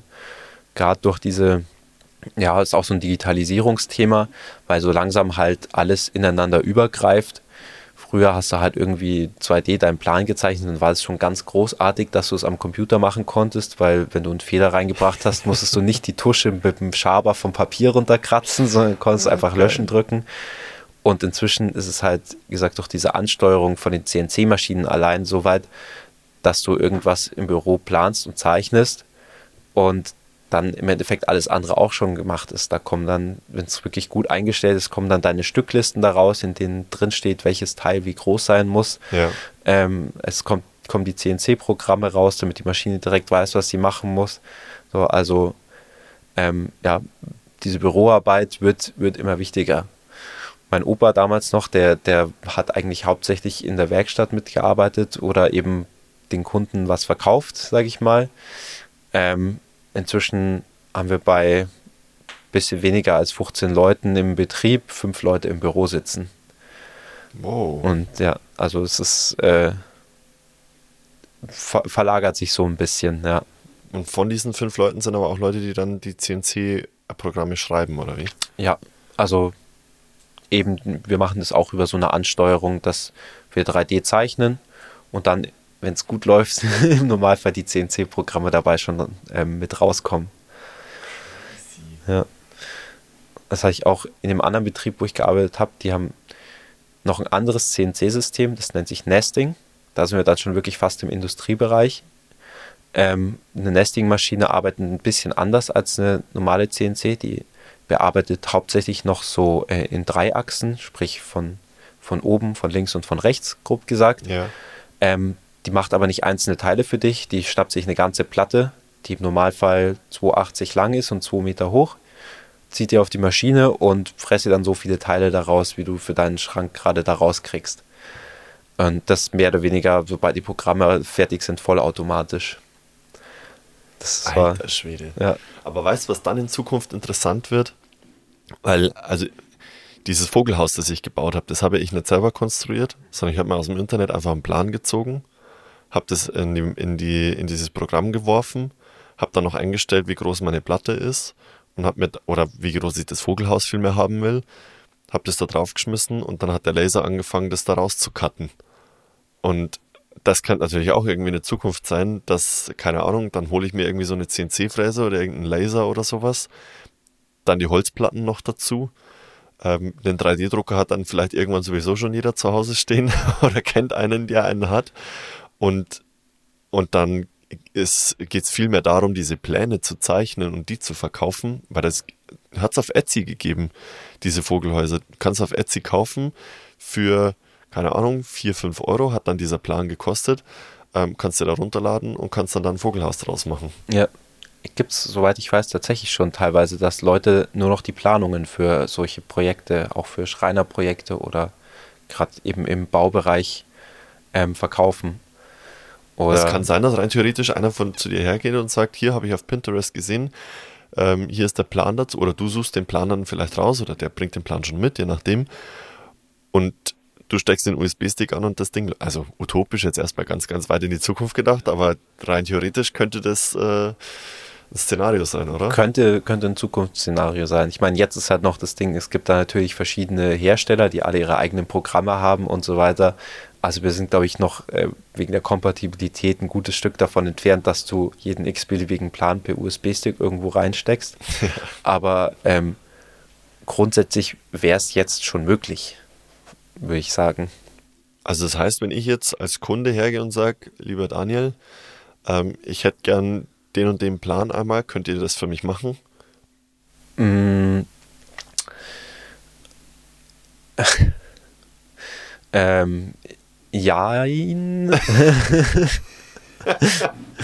also grundsätzlich arbeiten wir eher in unserem eigenen System, sage ich mal. Ich meine, da, da ist ja auch eine, eine recht diffizile Kostenkalkulation und so dabei. Und ähm, ich, also ich kann es jetzt schwer sagen, weil uns ist noch nie jemand gekommen hat gesagt, ich habe hier schon alles fertig, mach mal. ähm, dieses Pinterest-Ding ist eher so ein Thema. Also ich weiß, gerade zur Zeit äh, ist ja die Auslastung von den Betrieben enorm. Also wir waren zwischenzeitlich ja. mal bei drei Monaten, bis die Leute ein Erstgespräch überhaupt gekriegt haben. Wow. Und dann, dann haben die irgendwie eine Mail geschrieben, da hat mein Vater gesagt, zurückgeschrieben, ähm, ja, machen wir sehr gerne, aber erst in, in zwei bis drei Monaten ähm, schicken Sie vielleicht mal Bilder, wie Sie sich ungefähr vorstellen und ähm, was so Ihre Preisvorstellungen sind. Und dann melde ich mich irgendwann dann mal wieder. Und die Leute haben halt so lange gewartet, weil es überall so lange gedauert hat. Ähm, ja, und das ist schon, sag ich mal, immer noch eher so ein Ding, dass die, die haben halt irgendwas gesehen und hätten das gerne. Aber dass jemand mit einem fertigen Plan kam, war noch nie der Fall. Okay. Ja. Deswegen, ich weiß nicht, äh, wie mein Vater da reagieren würde, wenn jemand sagt, ich habe das schon alles gemacht, ihr müsst jetzt nur noch bauen. Wäre mal interessant, ja. Also ich kann mir gut vorstellen, dass es dann, oder vielleicht gibt es es auch schon und ich habe es einfach noch nicht gefunden. Ich habe auch nicht danach gesucht, dass es irgendwann eine Plattform gibt, auf der diese Pläne dann zur Verfügung gestellt werden. Mm. Gibt es ja für Software auch, weißt du, man. Ja, es gibt sowas ähnliches tatsächlich. Ähm, auch wieder hier ein bisschen Schleichwerbung, auch ich mit denen wenig zu tun habe. Ähm, es gibt eine Firma, die heißt Shaper, mhm. kommt aus den, aus, äh, aus den USA, glaube ich. Aber jetzt auch äh, eine deutsche Niederlassung, also in allen möglichen Ländern Niederlassungen. Ähm, und Shaper ist, ähm, die haben nur ein Produkt und das ist ähm, eine CNC, die aber ähm, eine computergesteuerte Achse auch hat. Äh, nicht eine CNC, Entschuldigung, eine Oberfräse, mhm. die eine computergesteuerte Achse hat. Das heißt, du ähm, zeichnest oder programmierst vorher, was du fräsen willst. Und dann hast du oben einen kleinen Bildschirm und wenn du dann mit der Oberfräse da rumfährt, ist die Spindel so gelagert, dass die immer auf der Bahn bleibt, die du ihr gesagt hast. Sprich, wenn du dich halt irgendwie hin und her wackelst, zumindest in einem gewissen Bereich, da muss schon ungefähr genau bleiben, aber dann gleicht die CNC deine Ungenauigkeiten einfach aus, die da drin ist, dieser kleine CNC-Computer, der in, äh, in dieser Oberfräse drin ist, gleicht das aus ja. und schaut, dass der Fräser immer da bleibt, wo er bleiben soll, wo du ihm gesagt hast, dass er sein soll. Sprich, es kann mit dieser Maschine kann jeder extrem genau arbeiten, ohne dass er irgendwelche Schablonen oder Anschläge oder sowas bauen muss. Er muss nur wissen, wie er diese, diese Maschine programmiert, was auch relativ einfach ist. Und ähm, ja. Du schaust ein bisschen fragend. Nee, nee, nee, ich, ich schaue fasziniert. ja, ich muss immer schauen, bist du in deinem Schreiner-Jargon drin nee, und weißt nee, aber nicht, was andere Leute ich jetzt verstehen. zu 100% mit. Okay. Und genau, die haben eben auch ähm, für ihre Nutzer eine, eine, Database aufgebaut, wo Leute einfach die Pläne und Programme hochladen können. Dann siehst du, so sieht dieses fertige Möbel aus. Oh geil, da habe ich Bock drauf, das zu bauen. Dann hole ich mir das runter, dann sehe ich, okay, ich brauche das und das Material und in das sind die Abmessungen und hier sind schon die Programme für meine Shaper fertig. Und dann ähm, ist ein riesiger Pool an kreativem Wissen, was da, was da online jetzt gelagert ist, der sich immer weiter erweitert. Ist natürlich auch für mich als äh, Schreinermeister und angehender Designer auch irgendwo so ein bisschen, okay, da geht meine Arbeit jetzt flöten. Aber ich glaube, bis wir an dem Punkt sind, dass, dass jetzt äh, uns die Aufträge ausgehen, weil jeder mit einer Shaper alles selber bauen kann, da, da weiß nicht, ob wir da überhaupt jemals hinkommen. Von dem her finde ich es eher erstmal interessant, weil es ja auch, sag ich mal, vielleicht so eine, so eine Art kreativen Push fördert, dass die Leute sehen, oh krass, was da alles möglich ist. Wenn das geht, könnte ja auch das gehen. Und so, und dann sich da vielleicht ein bisschen angestachelt wird und die Leute dazu angeregt werden, ähm, kreativ zu sein und, und coole Sachen zu planen. Das glaube ich tatsächlich auch eher. Also ich wir, wir beschäftigen uns in der Arbeit gerade so ein bisschen mit, mit künstlicher Intelligenz, wo auch ganz viele immer sagen, boah, da habe ich Angst, dass mir das die Arbeit wegnimmt. Aber am Ende des Tages ist auch das, also egal ob es jetzt künstliche Intelligenz oder so eine Plattform ist, du kannst es immer für dich selber auch gut nutzen. Ja. Und ich, ja, sehe ich eins zu eins genauso wie du. Also man, es ist vielleicht sogar noch ein zusätzliches Geschäftsfeld, weißt du, ich meine. Ja Irgendwann steht dann da vielleicht nicht Schreinerei Seisler, sondern Schreinerei und Designstudio Seisler. ja. Wer weiß, ja. ja. Weil, die, weil die sagen mal schon mal, die Pläne, die das Heißler zeichnet, sind total geil. Hoffentlich. Also ja, könnte könnt ja sein, weißt du, ich meine, ja. dann kannst du als Schreiner vielleicht auch irgendwann im Homeoffice arbeiten. Ja. Ja, gut, das ist, äh, muss halt immer so ein bisschen Chance und Risiko derzeit immer. Ähm, du, du musst halt jetzt gerade immer am Ball bleiben. Es entwickelt sich alles unglaublich schnell. Und wenn du jetzt nicht aufpasst, ich meine, das war auch ein Grund, warum wir die CNC geholt haben, obwohl wir sie gerade jetzt von unseren Abläufen her nicht wirklich gebraucht hätten. Aber mein Vater hat gesagt, irgendwann ist er sich sicher, ist das so wichtig, dass du ohne CNC nicht mehr zurechtkommst. Deswegen fangen wir jetzt mit dem Thema an, wo wir es uns gerade leisten können, das Ding reinzustellen. Dann also holen wir es, es. Ja. Und dann beherrscht man es, wenn man es braucht. Ja, weil ähm, wenn du nicht aufpasst, wirst du abgehängt und dann holst du nicht mehr auf. Das ist zurzeit so, ja, wie gesagt, Chance und Risiko. Wenn du die Entwicklung gut für dich zu nutzen weißt, bringt es dich nach vorne. Wenn du die Entwicklung verpasst, dann bist du raus. Ja. Ja, klingt nach so einem Mittelmaß, dass man, dass man mitfahren oder mitgehen muss. Ja. Ähm, was mir jetzt gerade noch eingefallen ist zu dem Thema Pläne zeichnen und so weiter, ähm, hatten wir, glaube ich, schon mal drüber gesprochen, Thema Metaverse. Ähm, das ist das Thema insgesamt ist gerade so ein bisschen wieder am Abflachen, aber was ich mir da auch zukünftig noch vorstellen könnte, wenn dann alle mit dieser Brille rumlaufen. Ich hoffe, dass das nie passieren wird und wir im, im Real Life bleiben. Aber rein theoretisch, weil wir auch über Design und so weiter gesprochen haben, es hat ja auch immer so ein bisschen was mit Inneneinrichtung zu tun, könnte ich mir jetzt auch vorstellen, dass wenn man einen guten Geschmack hat und weiß, wie Inneneinrichtung gut funktioniert, dass man dann Möbel im Metaverse, also virtuell designt, die dann auch virtuell in deinem Metaverse-Wohnung oder wie auch immer verbaut werden. Mhm dass du so Second Life-mäßig deine Digitalmöbel verkaufst. Genau, so ungefähr. Habe ich mir noch keine Gedanken drüber gemacht, hätte ich aber Bock drauf. ich meine, dieses Thema mit VR und ähm, Schreinern ist gar nicht so neu. Okay. Ähm, das versuchen viele äh, CAD, also äh, Zeichenprogrammanbieter, schon, schon eine ganze Weile zu, oder sind dabei, das schon eine ganze Weile zu etablieren, dass du ähm, deine Möbel oder deinen Plan für den Kunden zeichnest in 3D und dann der auch gerendert ist. Also rendern heißt halt äh, einigermaßen realistisch darstellen mit Texturen und Farbe und so. Das stellst du dann in eine digitale Wohnung. Der Kunde setzt sich seine VR-Brille auf und kann sich dann anschauen, wie das dann bei ihm ausschauen würde, das Ding. Und ähm, ist immer mehr am Kommen, das wirklich auch als äh, Verkaufs- Strategie äh, zu etablieren, ja. Dass du dem Kunden direkt digital zeigen kannst, wie wird es denn ausschauen und der das schon fast anfassen kann, so gefühlt. Wow.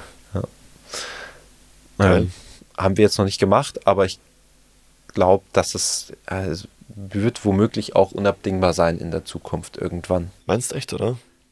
Könnte sein, ja. Also ich meine, es wird, wird alles, alles wird immer digitaler, VR wird immer ähm, immer massentauglicher und irgendwann, also keine, keine Entwicklung, die in den nächsten drei Jahren passieren wird, aber ich sag mal, womöglich 20, 30 Jahre, sagen dann die Kunden, aber wieso kann ich mir das Ding jetzt nicht in VR anschauen? Mhm. Bei den 20 anderen Schreinern, bei denen ich war, ging das. Könnte passieren. Klar, könnte passieren, ja, hast du recht. Vor allem, wenn es dann nebenher auch läuft, schon, du musst es ja sowieso in 3D designen und ja. wenn es dann sowieso ausgespuckt wird und du nur diese Brille brauchst. Ja. Das sind wir wieder bei dieser Verzahnung, ja. Ja, wow. Abgefahren, was da, was da rein theoretisch noch so alles im, im Nähkästchen schlummert, ja. oder? Ja. Das ist tatsächlich auch, also die, ich meine, die, die, der Großteil der Entwicklung findet, glaube ich, gerade nicht unbedingt bei dem statt, was was handwerklich geht, sondern tatsächlich was so äh, eher im, im Bereich der Büroarbeit und der Arbeitvorbereitung geht. Ich meine, natürlich CNC-Technik, aber das ist jetzt auch, ähm, das ist jetzt kein, keine absolut neue Entwicklung. Das hat ja auch schon vor zwei, zweieinhalb Jahrzehnten oder so angefangen, dass da die ersten Oberfräsen irgendwie an den Computer angestöpselt wurden, glaube ich. Ähm, und das ist halt jetzt einfach eine Technik, die sich immer weiterentwickelt, aber gerade gerade in diesem AV- und Verkaufsthema tun sich immer wieder neue Sachen auf. Kreative Leute, die coole Lösungen schaffen. Und da, da kommt immer wieder mal was um die Ecke, wo du denkst, wow, gute Idee. Eigentlich so klar, aber hätte ich nicht dran gedacht. Ja, ja voll. Ich glaube, dass es aber in allen Bereichen gerade ist, dass man, dass man so ein bisschen outside of the box, also außerhalb auch von seinen eigenen Tätigkeitsbereichen denken muss. Mhm. So das die, die Scheuklappen so ein bisschen öffnen und gucken, was, was passiert gerade im Met- Metallbereich, Mhm. sowas wie du gerade gesagt hast. Ähm, was, also was passiert gerade im Kunststoffbereich, was passiert im Metallbereich? Gibt es einen 3D-Drucker, der auch Metall drucken kann? Ja. C-Fräse wurde bis jetzt immer für Metalle und so weiter verwendet. Ich kenne es halt aus der Automobilindustrie vor allem. Ähm, wer weiß, vielleicht kommt auch das gleiche irgendwann noch mit Steinen, weißt schon, dass man Steine mit Ja. verbaut. Ich habe jetzt auch schon die ersten gesehen, die aus Steinen was rausgefräst haben und das dann mit Holz aufgefüllt haben und das so als Echt? Bindestück ähm, funktioniert hat, ja. Cool. Ja, also ich, ich glaube, dass, dass, dass Menschen, und da habe ich einen, äh, einen Podcast von einem Neurologen letztens gehört, für Menschen ist immer super oder ist der größte oder einer der größten Dopamin-Hits, die du als Mensch bekommen kannst, ist, wenn du was Neues siehst. Also wenn du vor allem, wenn du was Neues, gut, was Neues ist ja immer zum ersten Mal, also wenn du was Neues und was zum ersten Mal siehst, was dir gefällt. Das ist der größte Dopamin-Hit, den du bekommen kannst. Ja. Und deshalb ist, sind Menschen, glaube ich, auch so begeistert, wenn sie dann neue Kombinationen, neue Designs, ähm, was ästhetisch ist. Also gibt es ja diesen goldenen Schnitt und so weiter und so fort, um Ästhetik irgendwie auf eine wissenschaftliche Art und Weise zu veranschaulichen. Ich habe damit überhaupt nichts am Hut. Meine, meine Präsentationen und äh, die Urlaubsfotos, die ich mache, nicht die, die meine Freundin macht, aber die, die ich mache, wenn ich, wenn ich mir die so anschaue, ja, dann habe ich dafür auf jeden Fall schon mal kein Auge. Ähm, aber weißt du, woran ich noch denken muss, äh, wenn wir jetzt über Ästhetik und so weiter sprechen und über neue Materialien?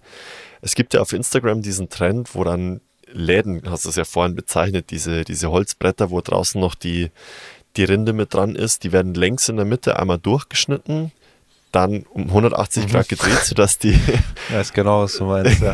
sodass in der Mitte, du weißt, was jetzt kommt, River Table. River Table. ähm, wenn das so heißt, genau, ich wusste den Namen nicht. Genau, auf jeden Fall in der Mitte bleibt dann noch diese Kontur von, von, der, von, von der Außenseite, also von der Rinde noch über und dann wird die Mitte mit Epoxidharz aufgefüllt, das teilweise eingefärbt wird in schwarz, teilweise aber auch äh, so bleibt. Ja, das ist äh, bei uns in der Klasse schon fast so ein kleines Meme geworden. Äh, Letztens was verfräst mal an der CNC tatsächlich. Ein richtiges Loch reingemacht. Äh, meint mein Kollege neben mir, ja, machen wir ein River Table draus. das ist wirklich, also ich, ähm, also ich habe eine coole Art von River Table gesehen tatsächlich. Äh, das war noch vor dem Trend. Ähm, das war ein Gesellenstück von einem Flüchtling, der hier seine Ausbildung zum Schreiner gemacht hat. Ja. Und der hat die Kontur vom Mittelmeerraum in den Wohnzimmertisch gemacht. Das ist so wirklich gestuft, dass es so eine Tiefe bekommt. Nice. Und das dann auch River Table mäßig das Meer halt mit Epoxidharz ausgegossen. Und ähm, da war da eine goldene Linie drin, die er einmal so durchgeführt hat. Und das war seine Fluchtroute. Wow. Also sehr persönlich, cooles Stück gewesen, ja. Also, ja, das ist natürlich ein Schmuckstück, ne? ja, war echt super Teil. Ähm, aber grundsätzlich River Table habe ich wenig Beziehung zu, sage ich mal. Es ist, äh, wenn es jemandem gefällt, schön und gut. Ähm, Es ist halt ein ich- Hype auch irgendwie, gell? bitte? Ist ein Hype halt irgendwie, Ja, ist oder? ein richtiger Hype, ja. Ich meine, äh, gibt's auch, ich glaube, gibt auch Leute, die da irgendwie so leuchtendes Pulver reinmachen, dass es Ja. dann im Dunkeln fluoresziert und so. Ja, kann man machen. Ähm, ich ich brauche es jetzt nicht unbedingt für mich persönlich, finde es aber jetzt auch nicht schlimm. Ja. Ähm, äh, Epoxidharz habe ich eher so die Erfahrung zum Formverleihen mitgemacht, ähm, weil äh, ich habe ich hab mal selber Long Longboards gemacht und Oh, ähm, geil. ja, die werden halt auch so formverleimt, also sprich in, in Schichten aufeinander geleimt in der, und dann in der Form gepresst, damit du halt diese gebogene Kontur hast. Und beim Formverleimen hast du grundsätzlich das Problem, wenn du das mit einem normalen Leim machst, dann hast du da Rückfedern. Ein Rückfedern nennt sich das. Das heißt, es bleibt schon ungefähr in dieser Form. Aber wenn du jetzt, sag ich mal, so einen Bogen einfach machst, dann würde der unten wieder ein bisschen aufgehen. So einfach durch das Holz will so ein bisschen zurück in seine natürliche gerade Form und dann bleibt dir diese Form nicht hundertprozentig erhalten. Und bei den Longboards habe ich dann halt ähm, eine Fiberglasschicht mit rein und die mit Epoxidharz laminiert. Das härtet extrem gut aus, bleibt, bleibt elastisch, aber trotzdem gleichzeitig so hart, dass eben dieses Rückfedern nicht mehr stattfindet. Okay. Macht man das Holz nicht auch teilweise sogar feucht? Also, dass man es mit so einem Dampf. Ja, ähm, bei extremeren Biegungen vor allem, ja, weil es dadurch halt ein bisschen elastischer wird. Ähm, kannst auch, du kannst tatsächlich auch Holz ähm, einfach nur in Form biegen, auch dann, also ich hatte ja so Furnierstärken, so unter Ja. einem Millimeter, kannst aber auch dickeres Holz in der Dampfdruckkammer wirklich richtig stark dämpfen und dann in eine Form biegen, in der es dann auch einigermaßen drin bleibt. Ähm, und zum Formverleimen ich das halt teilweise bei meinen Außenschichten gemacht, bei dem Longboards, wenn es jetzt an Nose und Tail, also vorne und hinten, ein bisschen stärker sich gebogen hat, muss ich das vorher äh, annässen, weil mir sonst die Holzfasern gebrochen sind über diese starke Biegung. Ah, okay. Ja. Und einmal habe ich es auch ein bisschen übertrieben. da habe ich, Okay. da habe ich das Furnier komplett ins Wasser geschmissen und, und dann für eine halbe Stunde drin gelassen. Und es war dann so extrem feucht, dass es, es ist ja, also es saugt sich ja dann voll und Ja. ähm, dann hast du wieder diesen Quell- und Schwindeffekt, dann, dann quillt es erstmal auf, sprich das Holz wird größer äh, in, in der Richtung. Und ähm, aus Stabilitätsgründen verleimst du es immer kreuz, äh, kreuzförmig, also sprich die, du hast ja eine Ah. Maserrichtung im Holz Ja. und machst dann einmal eine Schicht längs und die nächste dann wieder quer. Das sieht man auch bei Multiplex oder Sperrholzplatten, sieht man immer an der Kante so diese, dieser Effekt von diesen verschiedenen Schichten, den siehst du halt eben durch dieses längs- und querverleimte. Ja. Ja, und dann ähm, Darum verzieht sich auch weniger, glaube ich, gell? Genau, ja. Ja. Und ähm, ja, aber eben da, durch dieses starke Wässern ist es halt gerade in die Querrichtung quillt es dann extrem auf. Und dann ist das ganze Wasser halt danach wieder raus. Dann ist mir tatsächlich dieses Board ist mir einfach zerfallen danach, weil sich das Holz so stark wieder zusammengezogen hat. Echt, Da auch extreme Kraft, das bringt wirklich extreme, extreme Kraft auf dieses Holz, wenn das quillt oder schwindet. Ganz Krass. einfach auseinandergerissen, die einzelnen Schichten, mehr oder weniger. Wow. Das Einzige, was ich da noch so, also es ist eine andere Art von Longboard, aber als wir jetzt letztes Jahr im Südafrika-Urlaub waren, waren wir irgendwann in einem Café gesessen, ähm, im Süden von Kapstadt. Und also es ist ja auch eine Surferregion. Und da gab es ein Café, die haben aus teilweise aus Kork, also haben dann so Korkstöpsel aneinandergereiht, hochkant und dann wie so, ein, so eine Surfbrettform daraus gemacht. Aber also Flaschenkorken tatsächlich. Flaschenkorken, Ah, genau. okay. Also nicht, ähm, auch nicht ausgefüllt, sondern dann immer in so Fünfeckmäßig haben die die Kork, wie so Blumen haben die die so zusammengesetzt. Und dann sind die da mit so einer Glasfaser-Epoxid-Schicht auch nochmal drüber und haben nur aus diesem Glasfaser-Epoxid diese Surfbrettform gemacht. Das haben die gemacht. Und was sie aber auch da hatten, waren ähm, tatsächlich aus Holz ein normales Surfbrett und aus Holz ein Bodyboard, also diese ganz kurzen, mit denen man nur mit dem Oberkörper Ja, so drauf ja. liegt. Genau, und das find, fand ich Wahnsinn. Ja. Glaubst du, könntest sowas auch machen? Bestimmt, da muss ich mich wieder reinfuchsen und dann gäbe es wahrscheinlich auch den ein oder anderen Fehlversuch. Aber grundsätzlich ja, ist die Frage, wie du die Schwimmeigenschaften beim Board hinkriegst, das muss ja dann wahrscheinlich irgendwie hohl sein, wie so ein echtes Kunststoffboard Ja. auch. Also was ich mal gesehen habe, ist, dass es so ein wie so ein Grundgerüst oder wie so ein, so ein Rippengerüst hat, wie es bei Schiffen eben ist. Wenn man mit Schiffen in den Bug guckt, die haben ja auch dieses Rippengerüst. Ja.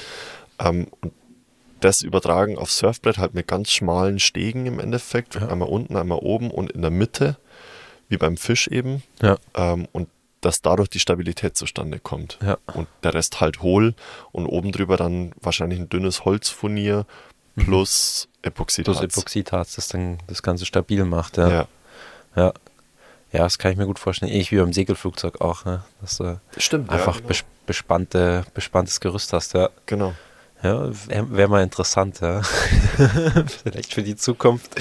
Wenn du da mal Ambitionen hast, bin ich am Start. Nach der Abschlussprüfung sage ich dir Bescheid. Geil. Dann machen wir das und gehen, und gehen eine Runde surfen. Ähm, ja, also es gibt schon Wahnsinnsprojekte, die man, die man da machen kann ähm, mit, mit Holz. Ich finde es einfach insgesamt ein sehr geiles Material, wenn man mal drüber nachdenkt. Du, wie viel Formen du draus machen kannst, wie, wie viel du daraus verändern kannst, wie langlebig das sein kann teilweise, aber auch, ähm, keine Ahnung, wenn der kalt ist, dann verbrennst du es. Ja. Das kann natürlich auch passieren. Ähm, du, keine Ahnung, überleg mal, alleine Geigen, Klavier, Gitarre, das ist auch alles, sind alles Holzkörper. Ja. Also alles nochmal irgendwie so, ein, so eine Kunst, so ein Kunsthandwerk für sich, Ja. aber auch alles aus Holz. ja. Ah, Instrumentenbau ist auch eine krasse Angelegenheit. Ja, Ich meine, wir sind ja als Schreiner schon einigermaßen genau, dass wir da so, so ziemlich auf den Millimeter arbeiten.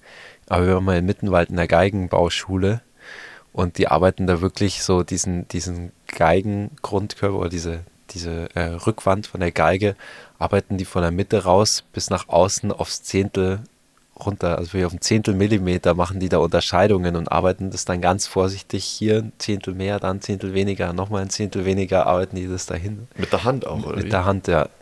Also da ist dann wirklich fast alles ausschließlich Handarbeit in diesem Instrumentenbau, ja.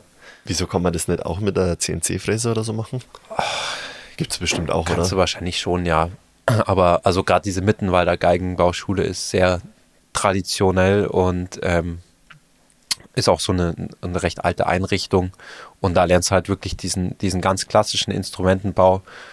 Und ähm, ja, da ist, also geht es auch noch viel mehr darum, dass, dass es wirklich vom, vom Verlauf her ein gutes Holz ist und so, also von der Maserung und wie es gewachsen ist und dass es nicht zu, zu fein oder zu grobjährig ist und so. Also das ist, Instrumentenbau ist echt nochmal eine richtige Kunst für sich. Voll.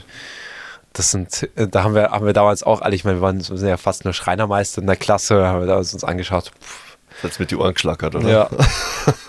also ist gedacht, ja, okay. Das sind ja so die, die echten Handwerker noch. Ja. Ja, wie lange dauert so eine Ausbildung in so einem Betrieb dann oder bei so einer Geigenschule? Du brauchst wahrscheinlich erst eine Schreinerausbildung, oder? Nee, nicht mal unbedingt. Die Nicht mal? verlangen dann nur, dass du ein Instrument spielst. Und auch schon längerfristig, also nicht gerade eben so ja. angefangen, sondern das äh, Instrument, das sie bauen, spielen die normalerweise auch alle. Mm. Und dann ist es, glaube ich, eine klassische Ausbildungszeit, also drei Jahre, vielleicht auch dreieinhalb, sowas, aber Krass. ja. Und die Qualität an Holz, die du da brauchst, ist das dann eine andere? Oder wahrscheinlich noch, da wird wahrscheinlich noch mehr drauf geachtet, oder? Teilweise ja, also ich glaube, gerade für diese Streichinstrumente ähm, gehen auch nur bestimmte Holzarten und weil die ja, ähm, also je nach Holzart unterscheidet sich dann anscheinend auch der Klang. Ich, ich würde es nicht hören wahrscheinlich, aber Deshalb, deshalb müssen die wahrscheinlich auch das Instrument spielen, damit die den Unterschied dann hören. wahrscheinlich, ja. Ähm, Mhm. Und äh, ja, also so Verwachsungen, es gibt ja immer wieder mal so Holzfehler, sage ich mal. Das darf auf, ich annehmen, auf gar keinen Fall drin sein, schon allein, weil du es dann mit der Hand wieder viel schwerer bearbeiten kannst. Stimmt. Äste sind ein Problem oder sowas. Also die brauchen halt schönes, schlichtes, sage ich mal, also sehr gerade gewachsenes, ähm, astfreies Holz. Ja, Also schon hohe Qualität an Holz. die höchste eigentlich, Die oder? höchste, ja. Wie, wie stellst du eine, eine gute Holzqualität fest? das ist äh, gerade beim Schreiner heutzutage nicht mehr so eindeutig, was eine gute Qualität ist. Ähm, früher war das eben schön geradlinig gewachsen und ohne Äste. Eine Zeit lang war Eich, äh, Ast, Asteiche so ein Trend, dass so das ganze sch schöne Eichenholz äh, gar nicht mehr verwenden konnte. Es war jeder einfach nur Hauptsache schön wild und schön viele Äste drin haben wollte. Wenn es richtig rissig war, dann war es auch noch geil. Ähm, äh, ich weiß nicht, teilweise ist dann halt, also grundsätzlich ist ein Riss erstmal Ausschuss im Holz, weil äh, du davon ausgehen musst, dass der, dass der weiter kaputt gehen könnte an der Stelle, also oder dass der Riss weiterreißen könnte. Zeitlang war das scheißegal, da hast du halt Kit reingeschmiert, damit es ungefähr zusammen bleibt. Und dann, und Echt dann, jetzt? Ja, Und es die Leute fanden's gegangen. geil, oder Die? Leute fanden es geil, ja. Also, gar nicht lang her. So ungefähr, als ich Ausbildung hatte, 2015 rum und noch ein bisschen danach, war Asteiche absolute Trend. Ja gut, die Schönheit liegt im Auge des Betrachters. Ja, genau. Oder auch eben Altholz oder sowas. Also heute mit diesen ganzen Trends, die so von früher war halt die Form des Möbels irgendwie so eher okay. Da gab es beim Holz nicht so viel Auswahl. Da war halt alles so aus, keine Ahnung, Kiefer, dann eine Weile aus dunkel gebeizter Eiche. Ich meine, kennen die meisten ja die acht- Ja. 80er Jahre braun bei der Eiche.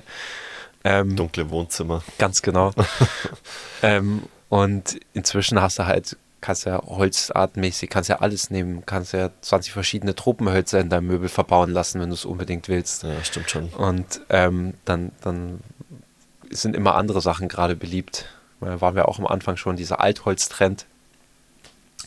Ähm, ist ja auch, also Altholz ist ja auch immer, ich- zeichnet sich eher dadurch aus, dass es zerhauen und, und nicht mehr frisch aussieht. Das stimmt. Ja.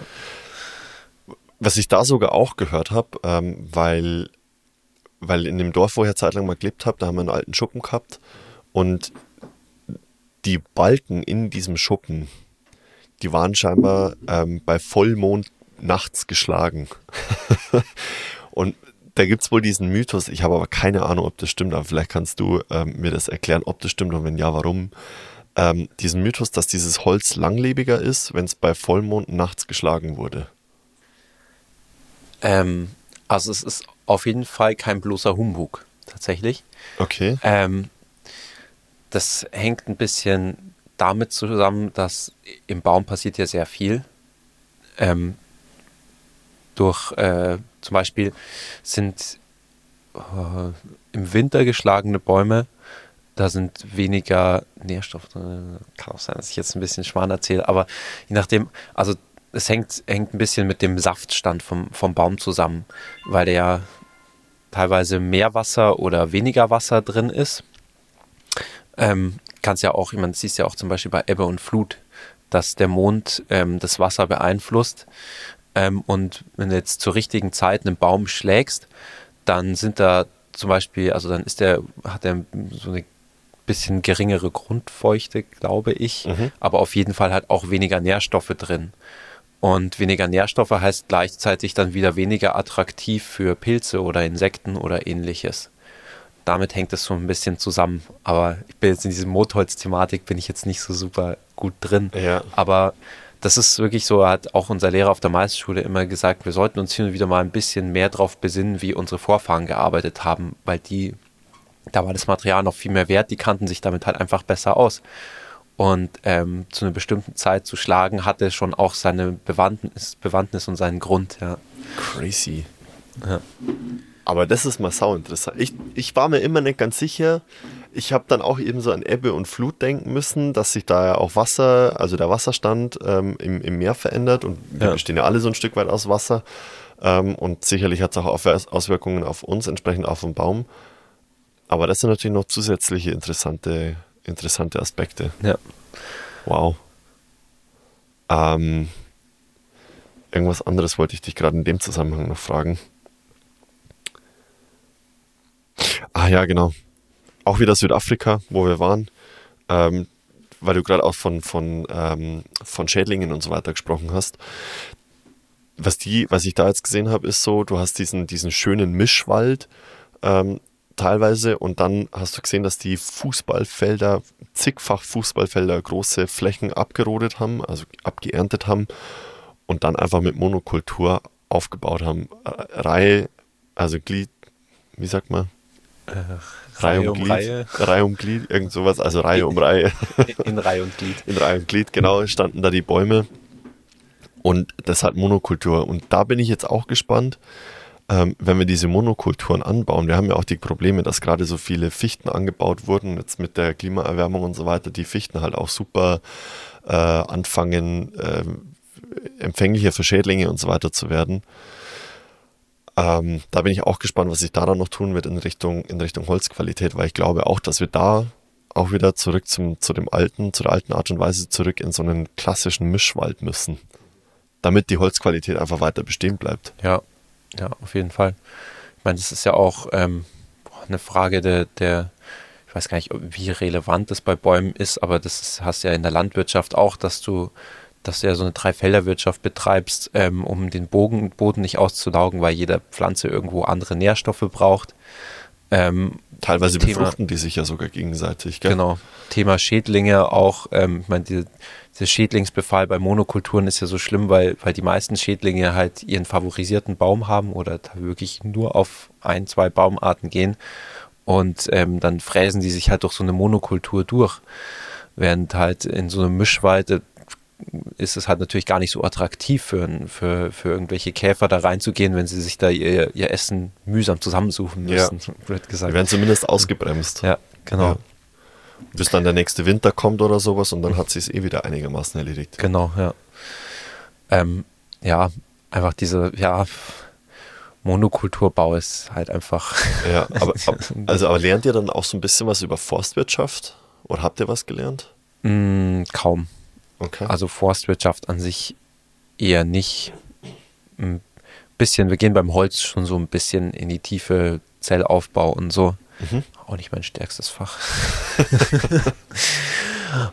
Aber ja, ähm, ich könnte jetzt nicht mehr benennen, wie die ganzen Myzelen und so heißen. Ja. Ähm, aber so den grundsätzlichen Aufbau vom Baum, wie das mit dem Wachstum halt so grundsätzlich funktioniert. Klar. Ich meine, das ist ja auch mit den, mit den Jahrringen natürlich. Also du hast halt außen die Borke und darunter den Bast, ähm, was so die äußersten Schutzschichten und ähm, wasserleitenden Schichten sind. Mhm.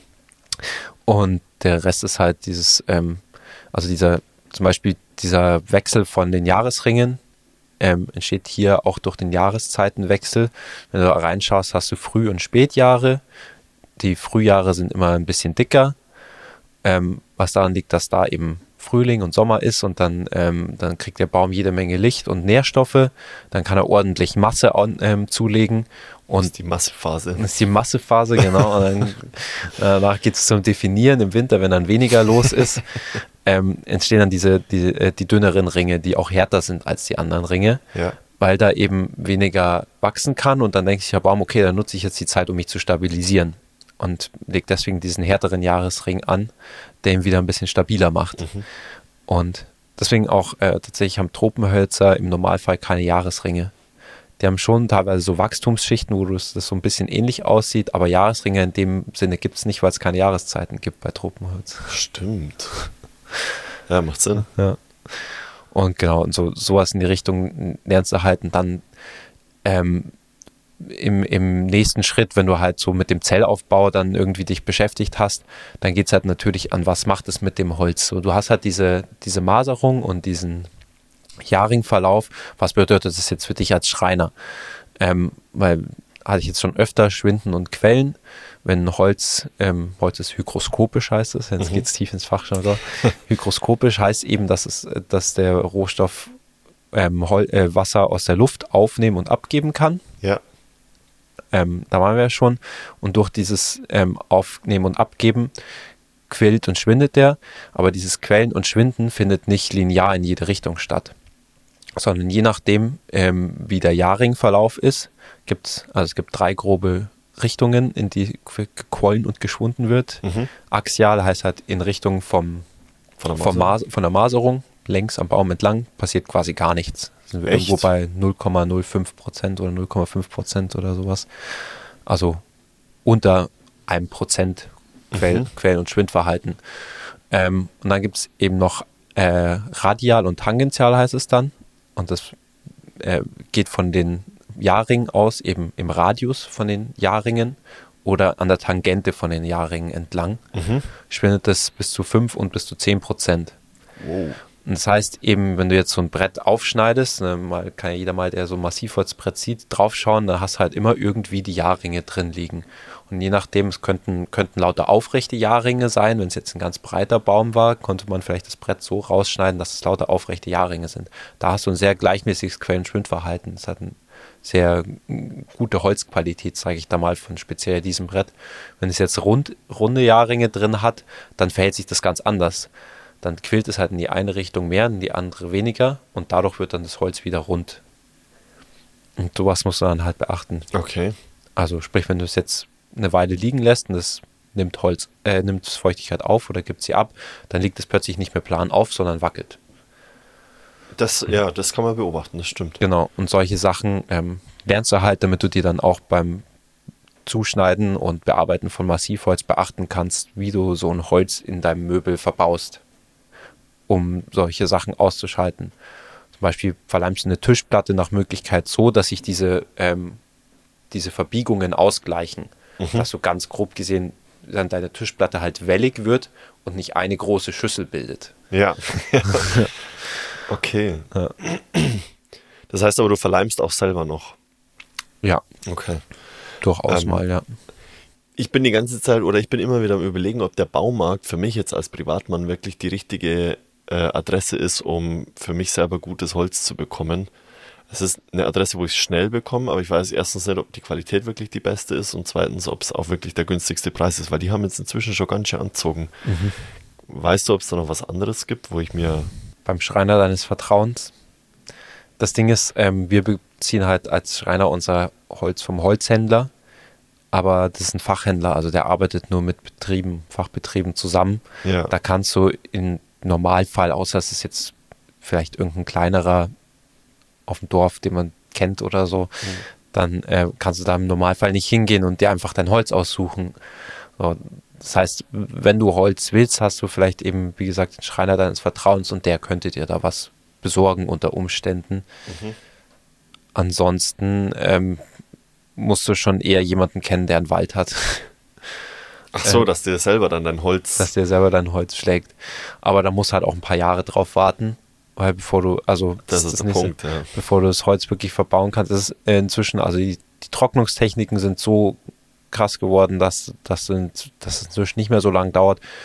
Ähm, es gibt ja so ein, also es gibt eine Trockenkammer, in der das Holz dann wirklich auf eine verarbeitbare ähm, Feuchte runtergetrocknet wird. Mhm, Früher war das halt so, dass es so beanspruchend fürs Material war, dass es erstmal ähm, ein paar Jahre noch Luft trocknen musste, bevor das in die Trockenkammer gehen konnte. Inzwischen, glaube ich, arbeiten die da viel mit Vakuum und, und Luftzirkulationstechniken, sodass es viel früher in die Trockenkammer kann. Aber früher war wirklich so Faustregel pro Zentimeter Holzdicke ein Jahr lang in der Luft liegen. Also bei einem 5 Zentimeter starken Brett musste es erstmal fünf Jahre an der Luft liegen, bevor es überhaupt in die Kammer konnte und dann weiterverarbeitet werden. Und bei so einem Balken mal locker seine 10, 20 Jahre. Ja. What? Ja. Wobei bei so Balken ist wahrscheinlich dann auch wiederum die Feuchte, die du brauchst, um den zu verarbeiten, eine ganz andere. Aber das ist Zimmer, Zimmermannsmetier, da, da erlaube ich mir jetzt keine definitive Aussage. Okay. Ja, also ich weiß, dass in, in Adelsschlag gibt es, also es ist ein Dorf hier in der Nähe, gibt es äh, ähm, ein Sägewerk und die machen das auch so, also die haben auch so eine Trockenkammer, wo dann die Balken durch, äh, durchgejagt werden und das auch halt wesentlich schneller geht, weil sonst bräuchtest du ja eine riesengroße Lagerfläche, Ja. um da auf, du musst da dann auf Halde produzieren. Ja. Ähm, ja, krass.